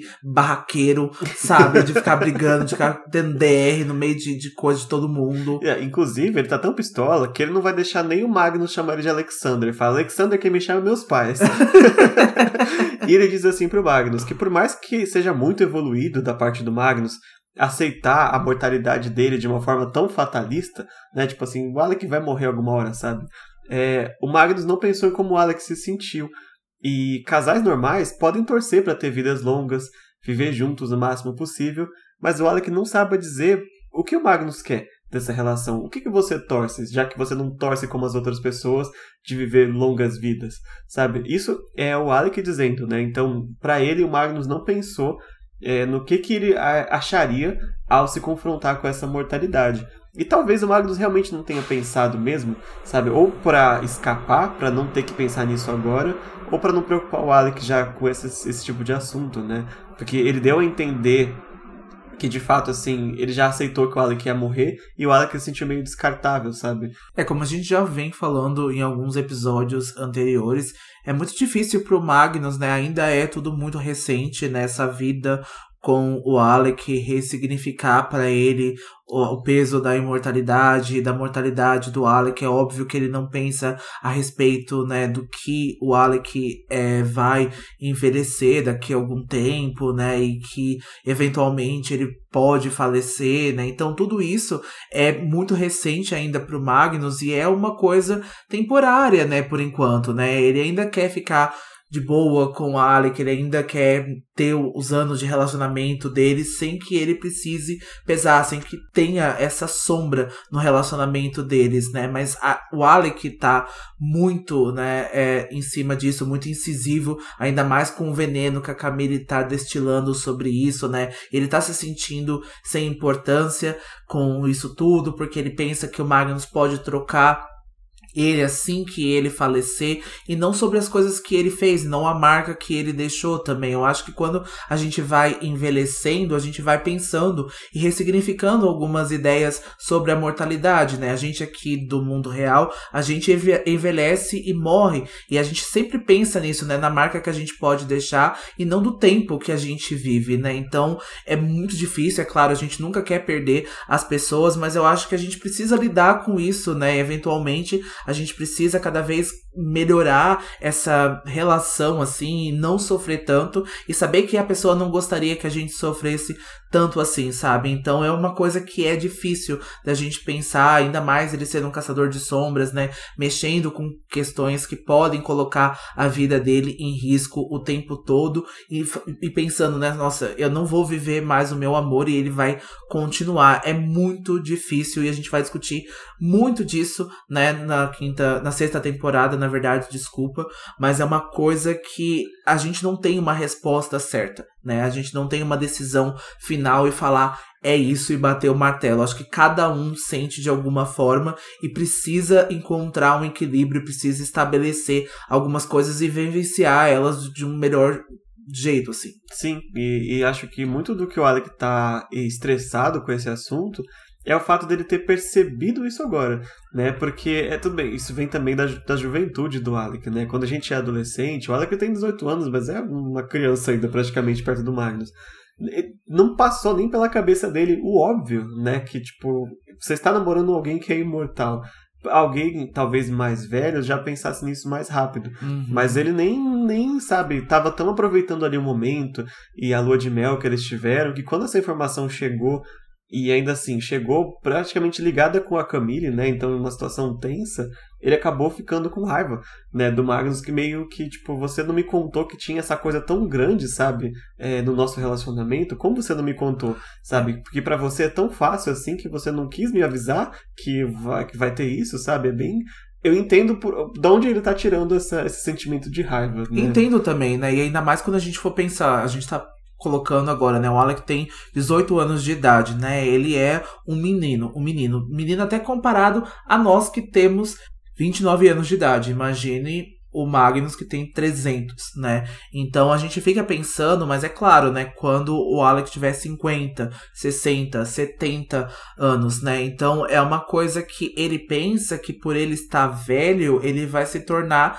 descartável. E é muito como uma sociedade quer enxergar a gente. E claro, a gente não vai conseguir fazer as mesmas coisas que a gente faz quando a gente tem 18, quando a gente tem 30 e quando a gente tem 40, mas a gente não se torna totalmente descartável e totalmente invisível para as pessoas e totalmente invisível para continuar um relacionamento, sabe? Eu acho que o Magnus é se ele ama o Alec de qualquer forma e ele demonstra isso, a gente acredita nisso, ele não largaria o Alec só porque ele está velho, só porque ele está descartável e ele não tem mais a beleza, ele ainda não é Young and Beautiful, como já dizia a Lana Del Rey, sabe? Não é o discípulo de Lana Del Rey mais, é. entendeu? Ele ainda continuaria amando o Alec com certeza. É, né? O trabalho do Magnus agora é convencer o Alec disso, né? Que, que, o, Mag, que o Alec aceite que não, que vai continuar e a gente vai descobrir um jeito aí de, de conviver com isso, né? Porque não dá para evitar o inevitável, ou a gente espera, pelo menos, né? E o livro vai descrevendo pra gente que a voz do Magnus vai até diminuindo nesse momento, ele pede desculpas por ter dado essa impressão de ter aceitado a mortalidade do Alec de forma tão banal assim. A gente sabe que não foi, né? Que o Alec acabou, né, pelo veneno da Camille e pelo que ele acabou é, idealizando naquela hora que ele tirou totalmente fora do contexto, né? E acabou achando que o Magnus trataria isso de uma forma tão banal é. assim, é. mas os dois, né, enfim, nesse é, momento aí de pedir desculpas, de conciliação, eles acabam, né, se conciliando mesmo, eles acabam, né, aceitando isso, acabam se agarrando, né, ali, mas a gente sabe que isso é uma coisa provisória, né? Que essa briga vai continuar depois, que não é a última vez que o Alec vai enfrentar isso tudo. Ele deu um ok ali, um basta por enquanto, mas a gente na sexta temporada ainda vai ficar discutindo essas questões. É, exato, porque até acaba com o Malik, o Malik, ó, o Magnus dizendo que eles vão trabalhar isso como os casais normais trabalham, né? O Alec falou que os casais, casais normais eles esperam e torcem para ter muito tempo juntos, e é isso que eles vão fazer. Vão torcer para que eles tenham o máximo de tempo possível para ficar juntos, independente da imortalidade do Magnus, né? Exato. E assim a gente encerra a cena de Malek deste livro, também deixando aí algumas brechas, uma paz temporária para o próximo livro apenas, né? Gostaram, Malek fãs? E eu me incluo nessa categoria. Foi bom eles fazerem as pazes um pouco, né? Seria triste acabar brigado e ter que esperar o ano que vem pra gente ver eles juntos de novo. É. bom, vamos voltar pro Simon então, né? Porque ele tava ali no cantinho e como o Dante falou, vem uma pessoa ali que vai dar esse suporte para ele, né? De todo mundo que entrou junto com a Marise e a galera, né? É, porque o Simon, como você falou, né? Ele está no canto, ele está desviando o olhar, né, do casal se beijando, né, de Malek se beijando, e a Isabelle está no centro, né, de um grupo de caçadores de sombras, narrando os fatos daquela noite de forma magistral, né, claramente adorando estar no centro das atenções, como eu tinha dito anteriormente. E os outros caçadores de sombras não davam nenhum olhar de gentileza para o Simon, né, mesmo ele tendo lutado contra a Camille no banco junto com eles, né, antes da Camille ser capturada pela Clave. E o Simon percebe que uma coisa é a Isabelle gostar dele, mas os caçadores de sombras em grupo é completamente diferente. Como o meme já dizia, como eu gosto de dizer, o mundo é outro, né? e o Simon sabe que eles pensavam apenas nele como um vampiro, um submundano, um inimigo. Estava escrito, né, na cara de qualquer um deles, né? De todos eles, na verdade. E o Simon é só uma ferramenta, né? Só é um boneco que eles podem usar. Ah, vai lá, Diurno, faz isso. Ah, vai lá, é, marca de Caim, portador da marca de Caim, vai lá e faz isso, né? Então, para algumas pessoas, ele só é uma ferramenta, né? É, para os caçadores em especial. E é um alívio para o Simon ver duas pessoas conhecidas passando pela porta agora, que é a Jocelyn e o Luke.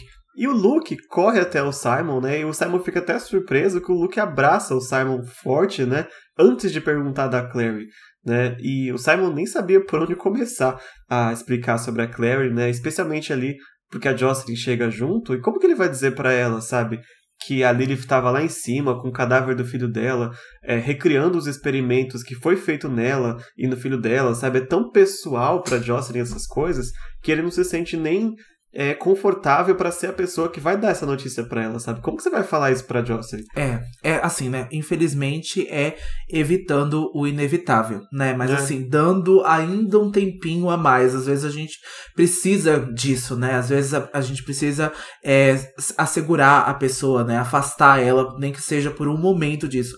Mas é inevitável isso, né? A Jocelyn ainda vai ficar sabendo disso tudo e ainda precisa passar por esse processo. É, eu espero, assim, eu não lembro da cena mesmo, mas eu espero que seja a Clary a pessoa dizer isso pra ela. Sim. Acho que talvez seja a melhor, né? É, eu acho que é, porque até, né, é algo pessoal das duas, né? As duas têm, é claro, a Clary não era nascida, né, quando isso aconteceu, mas é parte da história dela e eu acho que é uma coisa que a gente precisa manter cada vez mais privada, né? Até não é o lugar para falar sobre isso. Os outros caçadores de sombras podem escutar, a Jocelyn não faz mais parte da clave, então realmente não interessa mesmo, né? Não, não até esse ponto não interessa, mas é. eles vão se intrometer mesmo assim. Com certeza.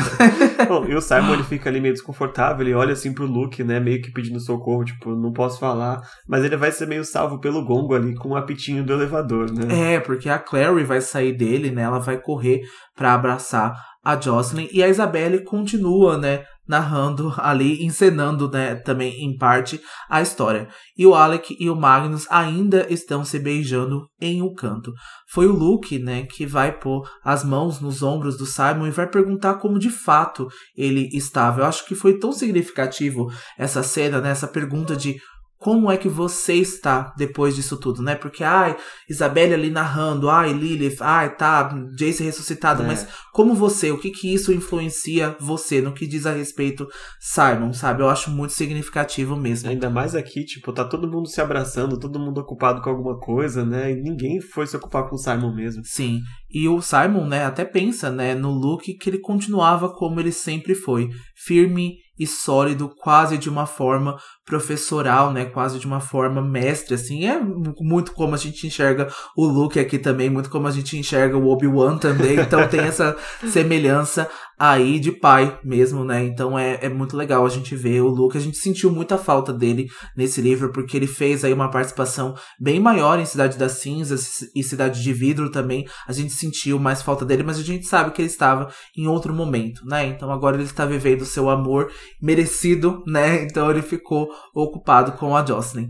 E outra coisa que chama a atenção do Simon, né, é que o Luke estava na festa do seu noivado, mas ele nem parecia se importar tanto assim, sabe? Nem parecia que ele tinha sido interrompido por uma emergência. Ele cuida de tantos, né? Ele cuida de todos que ele nem parecia ter importância. Não que ele não ligasse para ter o seu noivado com a Jocelyn, mas algumas coisas ainda vêm assim, é em segurança, né, em primeiro lugar para ele. É, a descrição do que o Simon faz é perfeita. O Luke é muito sólido.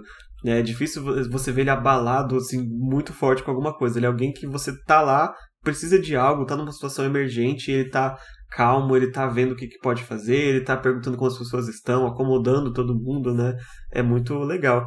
E a gente tem um trechinho do Simon refletindo a relação que ele tem com o Luke, né? Em especial, ele compara um pouco com a relação que ele tinha com o pai dele, porque o pai do Simon faleceu e o Simon era muito pequeno, então ele não tem tantas memórias assim com ele. A Rebecca, que é a mais velha, a irmã do Simon, ela tem um pouco mais. E a mãe do Simon já teve até outros namorados, mas nenhum deles foi uma presença paterna na vida dele. Mas o Luke fazia esse papel. Né? Inclusive, ele até pensa que ele dividia essa paternidade emprestada aí com a Clary, né? o Luke era muito pai de todos mesmo. E até mesmo o bando do Luke tem essa relação quase paternal, assim, com ele, sabe? Ele tá sempre lá para dar conselhos, para ajudar, ele é, ele é um líder de fato, né, da, do bando. Então, o Simon pensa que para um solteirão sem filhos, o Luke tinha muitas crianças para cuidar. ele é um paizão mesmo, sabe? Feliz dia dos pais para Luke. Sim. Eu acho que a gente vê muito isso, né? Eu acho muito incrível a Cass colocar isso, porque a gente vê em outras histórias, né, em outros lugares, a mulher servindo como a mãe, né, de todas ou a avó de todo mundo, né? A minha avó é muito assim, né? A minha avó é a dona Valdelice é muito assim a avó de todos, né? De todos os meus amigos chamam ela de vó e de onde o lugar ela passa, as pessoas tratam ela como avó e mas a gente vê isso muito né, em mulheres e é muito legal a gente ver isso em homem, né, nessa paternidade, no paternal, né? Porque muitas das vezes o paternal tá ligado com a forma mais rígida, mais rigorosa, mais fria, e acho que é muito legal a gente ver essa coisa mais afável, mais cuidadosa, mais sólida, essa pessoa que a gente olha para conselho, sabe? Que a gente olha e corre para ela e aquela pessoa tá sempre ali, sabe? Então, eu acho incrível colocar um personagem desse como Luke e ter essa, essa significância, né, para esses personagens. É, e ainda mais, a gente vai até entrar um pouco nessa conversa com o Simon, que além de tudo isso, dessa questão é, psicológica, essa questão de amizade, o Luke ainda é um lobisomem. Então, até quando precisa de força bruta, ele utiliza em momentos muito chaves, assim. Sim. Né? Então, ele tá é pau pra toda obra. Você precisa do Luke, ele Nossa. sabe muito bem quando fazer isso, né? Porque às vezes esse personagem é, do mestre, assim, ou da mãe de todos, é alguém que é só esse coraçãozão mesmo, né? Sim. Mas o Luke, ele, ele consegue flutuar em ambos os lados, né? Exato, e eu acho isso muito legal. E outra coisa que eu tinha pensado a respeito da história do Luke é que a vida dele não foi muito fácil, né? Então, assim, o passado dele, né? Então, o prelúdio do que aconteceu com ele. Ele passou muito tempo, assim, nas garras do Valentim, né? Serviu de braço direito dele. Foi aí, né, quase que excomungado da própria casa. A Matis não ligava para ele depois que ele se tornou lobisomem. Os dois estão em construção agora do relacionamento deles. Esperou todos esses anos para poder vivenciar o seu amor com a Jocelyn. Então a vida não foi muito legal com ele várias vezes. E mesmo assim ele encontrou um lugar de passar né, amor, de passar cuidado para as outras pessoas. Isso é incrível. Exato, e com essa relação de confiança que o Simon é, tá totalmente confortável de falar com o Luke exatamente o que ele tá sentindo, né? E nessa pergunta, né, do Luke, né, perguntando para o Simon como de fato ele estava, o Simon responde honestamente que não está bem. E o Luke sabe que o Simon não está ferido por causa da marca de Caim, ele não está ferido fisicamente. Mas ele vai pedir para que o Simon conte a ele o que aconteceu, né? E a história é muito longa e o Simon acaba decidindo perguntar para o Luke se ele acredita que é possível fazer uma coisa tão ruim, mesmo sem intenção, que ninguém possa perdoá-lo. E o Luke vai refletir por um momento a pergunta e vai responder com toda a sua sabedoria, né? Ele pede para o Simon que ele imagine alguém que ele ame. Agora ele vai pedir para o Simon imaginar se há algo que essa pessoa possa fazer que acabaria com seu amor por ela. E o Simon vai pensar justamente na Clary, vai pensar na irmã dele, na mãe dele e na Isabelle, e ele vai ver que nenhuma dessas pessoas fez nada tão terrível assim que precisasse de perdão. Né? Especialmente ele pensou como a Clary perdoou a Jocelyn por ter roubado as memórias dela, como o Jace vai ficar aí sem se perdoar por muito tempo por ter machucado a Clary, e o Jordan, que também precisava de se perdoar e o perdão da Maya também pelo que ele fez com ela, mas ele pegou essa culpa e transformou na Pretor Lupus, né? Transformou, na verdade, colocou essa energia na Pretor Lupus. Então, como cada pessoa é, trabalhou a necessidade do perdão de uma forma diferente, né? E isso, essa pergunta que o Luke jogou de volta para ele foi muito bom para ele refletir. Quando ele fez a pergunta a primeira vez, eu não tinha entendido de onde ele estava tirando isso, sabe? O que que ele, o que que ele quer? O que que ele quer perdoar, na verdade, né?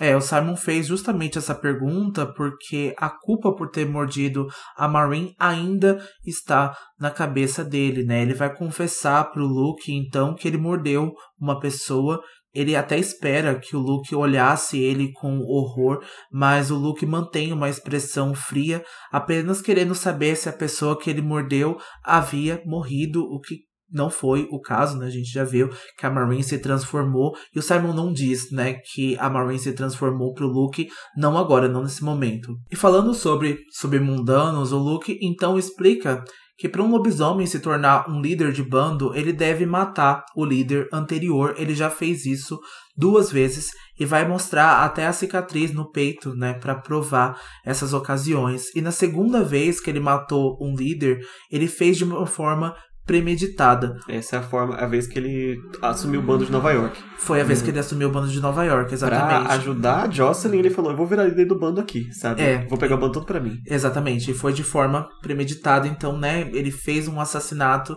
ali é, de uma forma que ele sabia o que ele estava fazendo, né? Então, assim, claro que pela necessidade dele na época, mas mesmo assim de forma premeditada. O Luke então matou alguém a sangue frio, e ele vai mostrar para o Simon que apesar dele caminhar à luz do sol como um garoto normal, o Simon ainda é um vampiro, assim como o Luke ainda é um lobisomem. E quanto mais ele tenta sufocar a sua verdadeira natureza, mais ele será controlada por ela. E o Simon tem que entender que ninguém que ama o Simon de verdade vai deixar de amá-lo por ele ser quem ele é, né? Exatamente isso. E é claro que essa frase aqui se diz muito a respeito do Simon, né? É claro que se fosse um vampiro mal intencionado, sem caráter aí que tivesse atacando um monte de mundanos, a história seria outra, né? Exato. Mas aqui é o Simon, mas eu também falo muito aqui a respeito do perdão, que o Simon precisa se perdoar também, né? E não só perdoar as outras pessoas e também se perdoar por ter se tornado um vampiro e por essas coisas serem da natureza dele, que ele não pode sufocar as necessidades deles, as condições que ele leva agora que ele é um vampiro e precisa se perdoar, né? Precisa estar de bem com isso, né? É, é é bem complicado, porque o Luke falou correto, né? O Simon acabou mordendo alguém por tentar sufocar a sua natureza, né? Ainda custando aceitar que ele é um vampiro que precisa de sangue. O Luke não sabe, mas o Simon ficou com fome e mordeu a Maureen. Só que a pergunta do Simon é: tá, agora eu já mordi a Maureen, eu já fiz, sabe, a burrada. O que, que eu faço? Né? Porque tudo bem, ela não morreu. Mas e se ela tivesse morrido? A dimensão desse perdão seria diferente, né? É. Então acabou que é um conselho para ele usar daqui para frente. Mas ele ainda vai ter que lidar com as consequências da Maureen ter sido transformada, né? É, e sabe o que que é? É que a Maureen está em presença, né? Em presença física. Então, ela de fato não morreu. Então, ele vai ter que lidar com essas consequências. E seria mais fácil pro Simon, né? Ele teria uma facilitação ali se a Maureen aceitasse isso. Se a Maureen não fosse aí né, uma menina bem problemática, né? Então, assim, se ela de fato aceitasse a ajuda do Simon, ele poderia construir uma relação legal com ela, mas esse não é o caso, né? né? E É. também a gente e o Simon tem que lembrar que o que ele fez de fato, a Maureen estava bem. Na verdade, ela tava, estaria bem e viva se não fosse a intervenção da Camille e da Lilith. Uhum. Né? As duas acabaram transformando a Maureen depois Sim. por causa do Simon. De fato, a mordida que ele deu não fez tanto mal assim, É. apesar de ter machucado ela um pouco. Né, mas acabou que uma coisa levou a outra, né? Não foi ele que causou, mas foi por causa dele. Sim. Então, de novo, essa coisa de culpa. Esse capítulo está sendo muito sobre culpa. É. Né? O inferno está satisfeito mesmo com tantos pecadores. Porque é muito, é realmente muito complicado, né? E é algo que eu gostaria de saber, inclusive, dos, dos ouvintes, sabe? Qual que é a posição deles com relação a esses perdões, né? Se vocês perdoariam, se, se fosse o Simon, se fosse a Maureen na, no lugar do Jason, no lugar da Clary, vocês perdoariam as pessoas que fizeram mal por, é por vontade própria ou sem querer, né? Acho que isso é muito de cada um, né? É, o perdão é algo extremamente difícil de alcançar, né? Às vezes a gente pode até desculpar, como a gente já falou inúmeras vezes aqui, mas a gente perdoar, né, é realmente muito difícil e guardar o rancor, né, guardar a dor muitas das vezes é mais fácil para algumas pessoas, né? E algumas pessoas acabam se tornando aí uma Tatiana Blackthorne da vida, sabe? Então acaba sentindo tanta raiva, tanto ódio, acaba internalizando tanto as, as coisas que não consegue ir além, sabe? Que já passou daquilo ali e que teve coisas que acontecem com a vida da gente que é involuntária, né? Tem coisas que a gente causa, mas tem coisas que são outras pessoas e são outras ocasiões que são causadas e é o universo acontecendo, sabe? É o mundo girando, mas é muito difícil, né? E é mais fácil a gente internalizar e falar, essa foi a minha culpa, né? Meia máxima culpa. Então, esse epílogo, né, 19, né, o capítulo, o último capítulo, tá falando muito sobre isso. Exato. Então, quando o Luke comenta que se alguém amar o Simon de verdade, vai aceitar quem ele é, o Simon fala, a minha mãe. E o Luke já tinha sido atualizado né, da situação do Simon através da Clary, que ele tinha sido expulso de casa, etc. Mas o Luke diz que a Elaine vai aceitar o Simon eventualmente, sabe? Da mesma forma que a Mattis aceitou ele de volta. E, de novo, é um pensamento muito positivo, mas é, para mim é difícil concordar, especialmente a gente aqui que é LGBT. Muitas pessoas passaram o que o Simon passou, né? Não sendo um vampiro, mas sendo um LGBT. E realmente não é toda a família que acaba perdoando eventualmente. Né? É. é algo que tem que se levar em consideração a possibilidade da Elaine não, não querer um filho vampiro de forma nenhuma, né? Por sorte, é, eu posso adiantar porque em breve o Simon vai lidar com isso. É algo que vai, é, ele vai arranjar uma forma de lidar, né? Não necessariamente a Elaine vai saber de tudo, mas ele vai dar um jeito.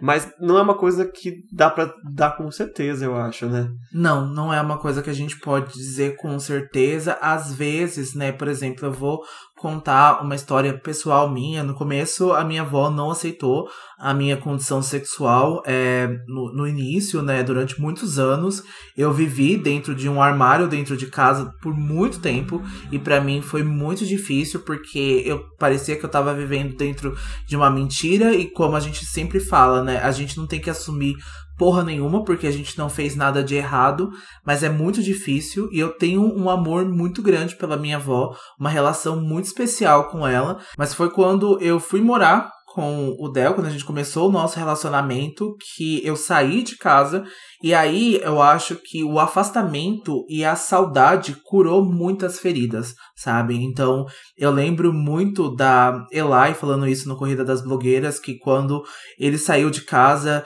ele viu que o relacionamento dele melhorou e eu acho que o afastamento curou muitas coisas. Então eu acho que é muito difícil, eu acho que cada um é cada um, acho que cada pessoa é cada pessoa e o nosso relacionamento deu certo assim e hoje a gente tem uma relação melhor do que a gente já tinha antigamente antigamente. E olha que antigamente já era muito boa, mas tinha essa particularidade que era uma coisa muito ruim, mas eu às vezes vejo, né, famílias que são extremamente homofóbicas, que colocam, né, pessoas LGBT em risco, expulsam de casa, né, e que depois vêm tentar um perdão, vêm tentar uma reaproximação. E eu acho que às vezes são feridas causadas assim internas e muito grandes, assim, que é muito difícil. Eu acho que depende muito da pessoa mesmo e se ela tá disposta a passar tudo isso, sabe? Eu acho que se minha avó tivesse me machucado ao ponto que eu não conseguisse superar, que eu não conseguisse curar essa relação com ela, hoje eu não teria falado com ela, sabe?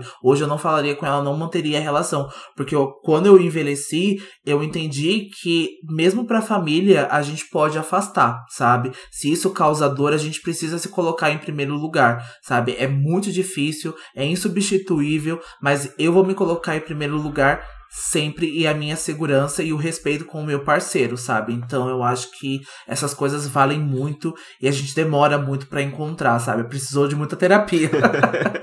é, falou, falou muito bem. E eu acho que tem tudo a ver com a conversa do Luke e do Simon, né?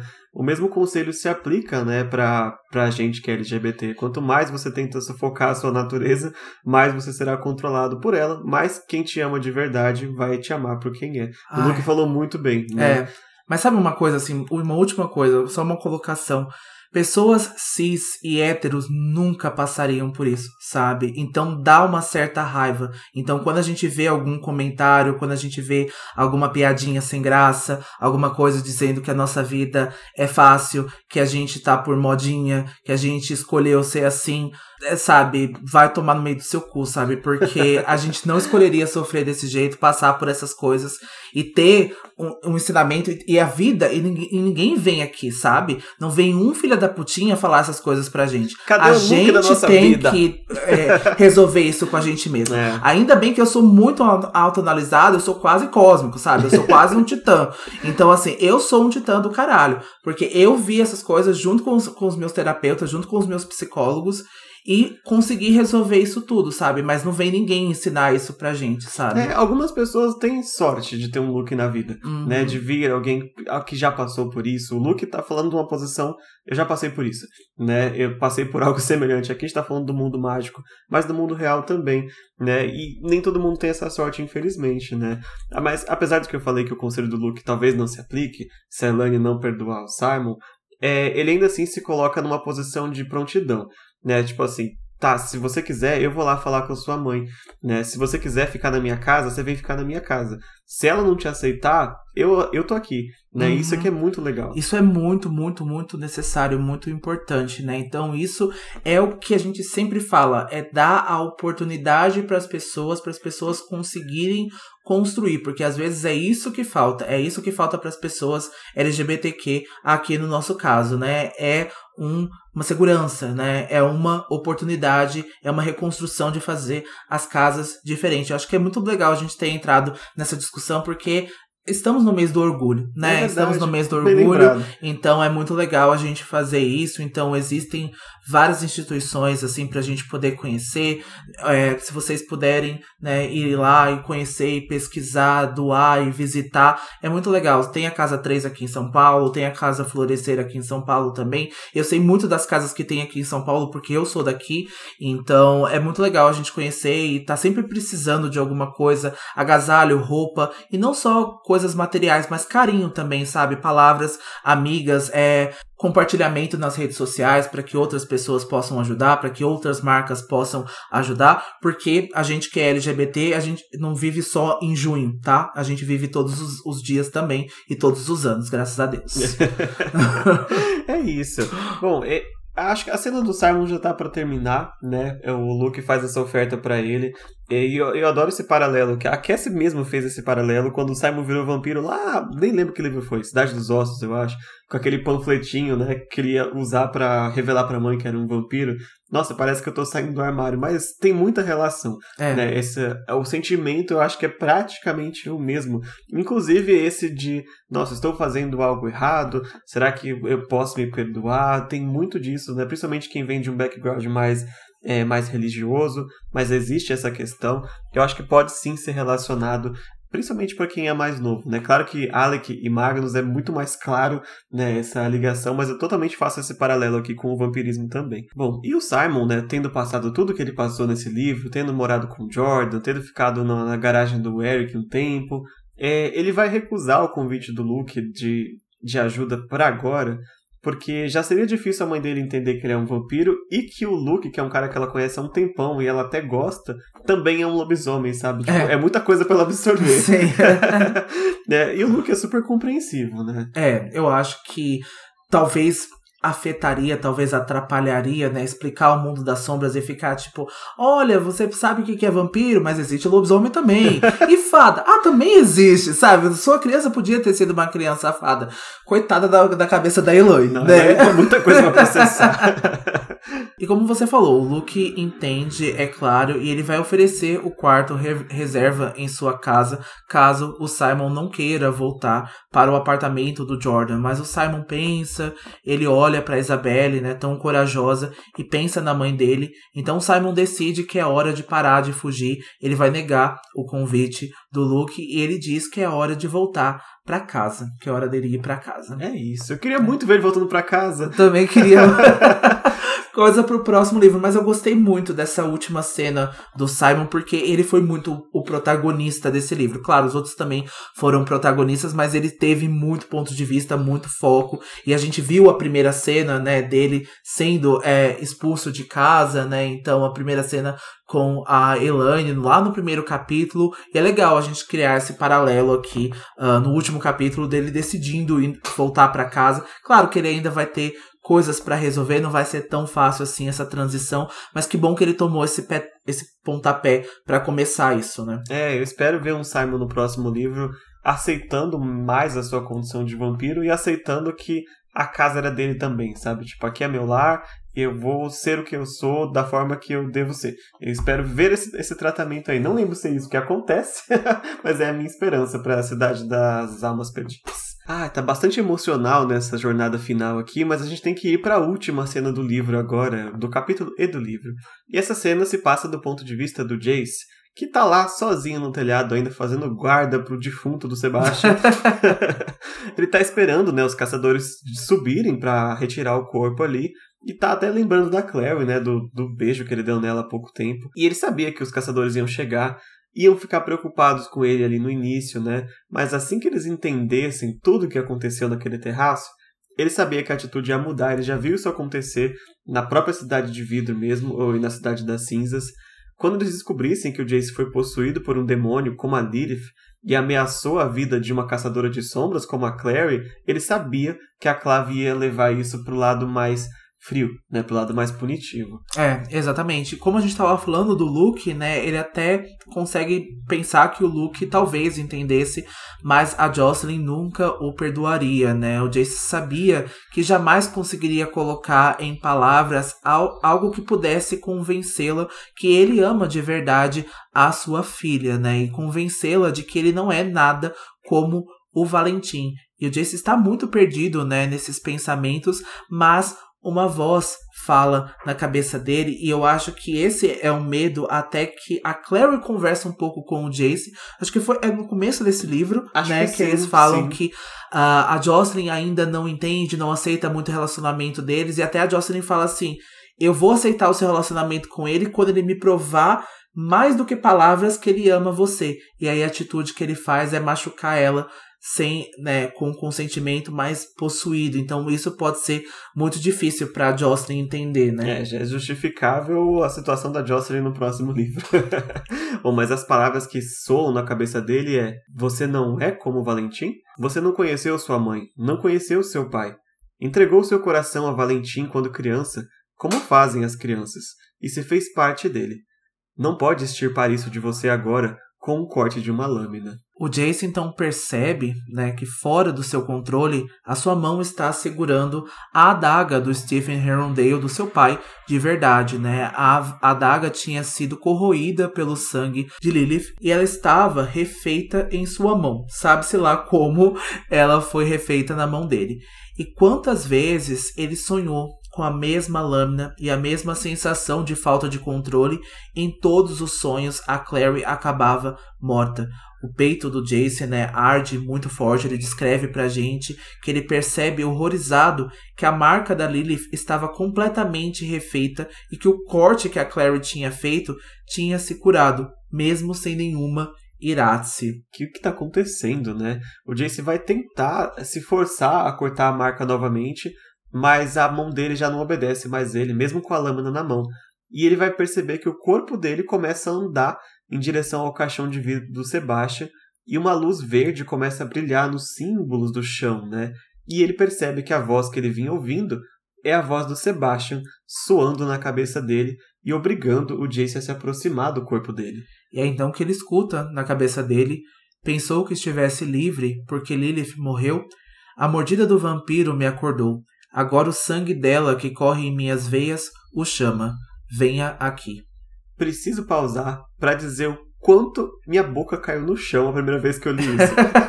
eu juro que eu esperava qualquer final nesse livro na minha primeira leitura, mas eu não esperava isso.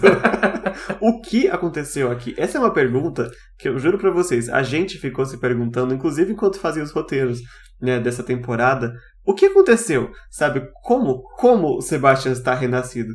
E a gente foi perceber e relembrar que uma boa parte da explicação está lá no quinto livro. Sim. Né? Vai ser o Zachariah que vai descobrir o que, que houve aqui de fato, porque a gente achava que o plano da Lilith tinha dado errado, né?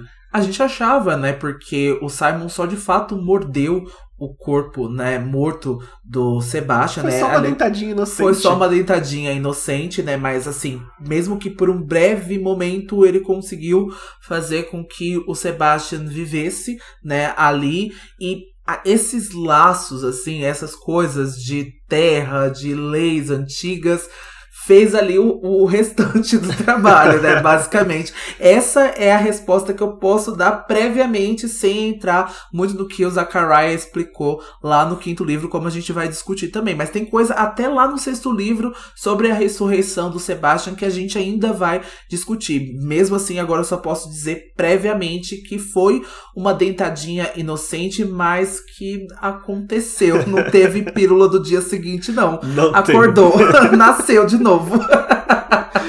Tanto que quando o Jace chega, né, no caixão, ele passa a brilhar com essa mesma energia esmeralda, né, uma, uma magia verde estranha. E o Jace até tenta forçar retomar o controle, mordendo a própria boca, né, para ver se a dor faz ele retomar o controle, mas não foi o suficiente. Ele vai ver que o corpo dele vai se colocar em cima do corpo do Sebastian Ele vai olhar ali para né, pra ele, vai ver como o Sebastian parece muito com o Valentim, talvez uma versão mais jovem né, do Valentim. E aí as mãos do Jace vão subir, ele vai fazer um corte na própria palma e vai começar a entoar palavras que ele nem sabe o que ele está dizendo, mas sai da boca dele. Ele percebe que é um tipo de cântico de ritual numa língua aí completamente desconhecida para ele. É, ele assiste horrorizado, né, o sangue dele caindo no rosto do Sebastian e vai ver os seus olhos se abrindo, revelando uma escuridão tão profunda quanto os olhos de demônio. E aqui é legal que ele vai falar que os olhos do Sebastian estão mais escuros do que ele conheceu e mais escuros do que os olhos do Valentim, né? E se aproxima muito ao que eram os olhos da Lilith, né? Então a negritude, né, é, dos olhos da Lilith é muito parecida com o que está no Sebastian agora. E o Sebastian então olha pro Jace e a boca dele vai começar também a entoar as palavras do ritual enquanto o sangue do Jace flui dentro do caixão. É, e aí, assim, muito estranho. O Sebastian ele senta no caixão, o corpo dele levanta e ele fica cara a cara com o Jace, com esses olhos escuros, os dois entoando essas palavras assim estranhas. E a voz na cabeça do Jace fala que a segunda parte do ritual está quase completa. O Sebastian então vai estender a mão, pegar a adaga da mão do Jace e fazer um corte na própria mão dele. E aí ele vai pegar a mão do Jace que está cortada, ou seja, os dois cortes vão encostar um no outro e o sangue dos dois começa a se cruzar ali, né? O Jace descreve que ele sente o sangue gelado do Sebastian passando a correr nas veias dele, né? É, o Jace vai sentir um tremor físico tão doloroso que ele sente como se o corpo tivesse virado do avesso. Ele tenta gritar, mas o grito, infelizmente, morre na garganta. As mãos do Jace e do Sebastian estão unidas e o sangue escorre, envolvendo os braços numa união escarlate, assim como o Del acabou de descrever para vocês. E de repente, uma sensação de paz atingiu o Jace ele vai se sentir no topo de uma montanha com o mundo aos seus pés. Algo dentro de si dizia que aquilo era bom, que aquilo era o que o pai dele gostaria. É, tanto que ele vai pensar brevemente assim na Clary, lembrando dela dizendo que já voltava, né, sorrindo para entrar no elevador ali, mas ele vai sentir a imagem da Clary sendo jogada pro fundo da mente dele, e o livro até descreve como Eurídice desapareceu quando Orfeu se virou para vê-la uma última vez e ele vai ver a imagem da Clary sendo coberta por sombras, enquanto a voz do Sebastian ocupa cada vez mais todo o espaço na mente dele.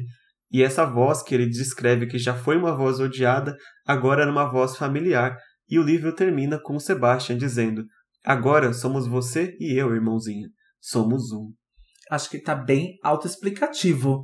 Né? Sim. Tá bem, não tem mais nem muito o que adicionar. Tchau, gente. Até próxima temporada. Adeus.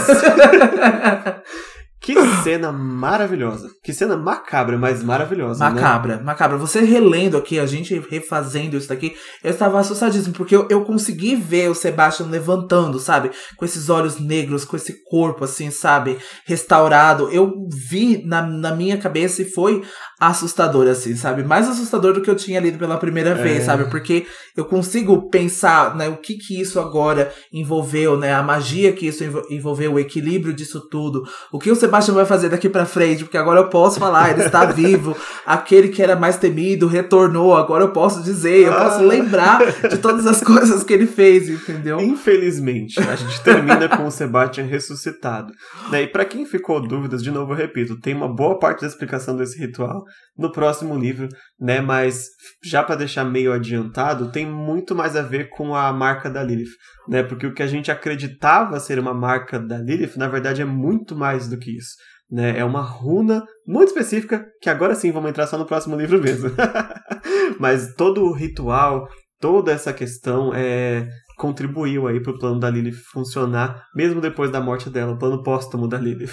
é, exatamente. Então, quando a gente falou, né, que a Lilith teria muita influência, né, e que mesmo morta, ela teria né, um peso e uma, uma coisa muito grande né, para fazer no, no, próximo é, livro, né, na, na, segunda parte da sextologia, Eu acho que isso é muito real, mas como a gente já falou, né? A nossa temporada, a nossa sétima temporada de Cidade das Almas Perdidas só estreia no início de 2024. Para esse ano de 2023, a gente tem a nossa sexta temporada do Príncipe Mecânico em 5 de agosto, onde a gente vai discutir o prólogo e o capítulo 1, a Câmara do Conselho. Exato. E só para constar aqui, é, você falou muito bem que a morte da Lilith ela dá muitos ecos aí por aí e dá um eco muito grande também em O Livro Branco Perdido, né? Para quem leu sabe que esse momento aqui ele ativa uma, uma cadeia de eventos lá em Livro Branco Perdido. Então é, é, é um momento muito chave aqui, né? É, não é só uma explosão com efeitos de luzes, não. Tem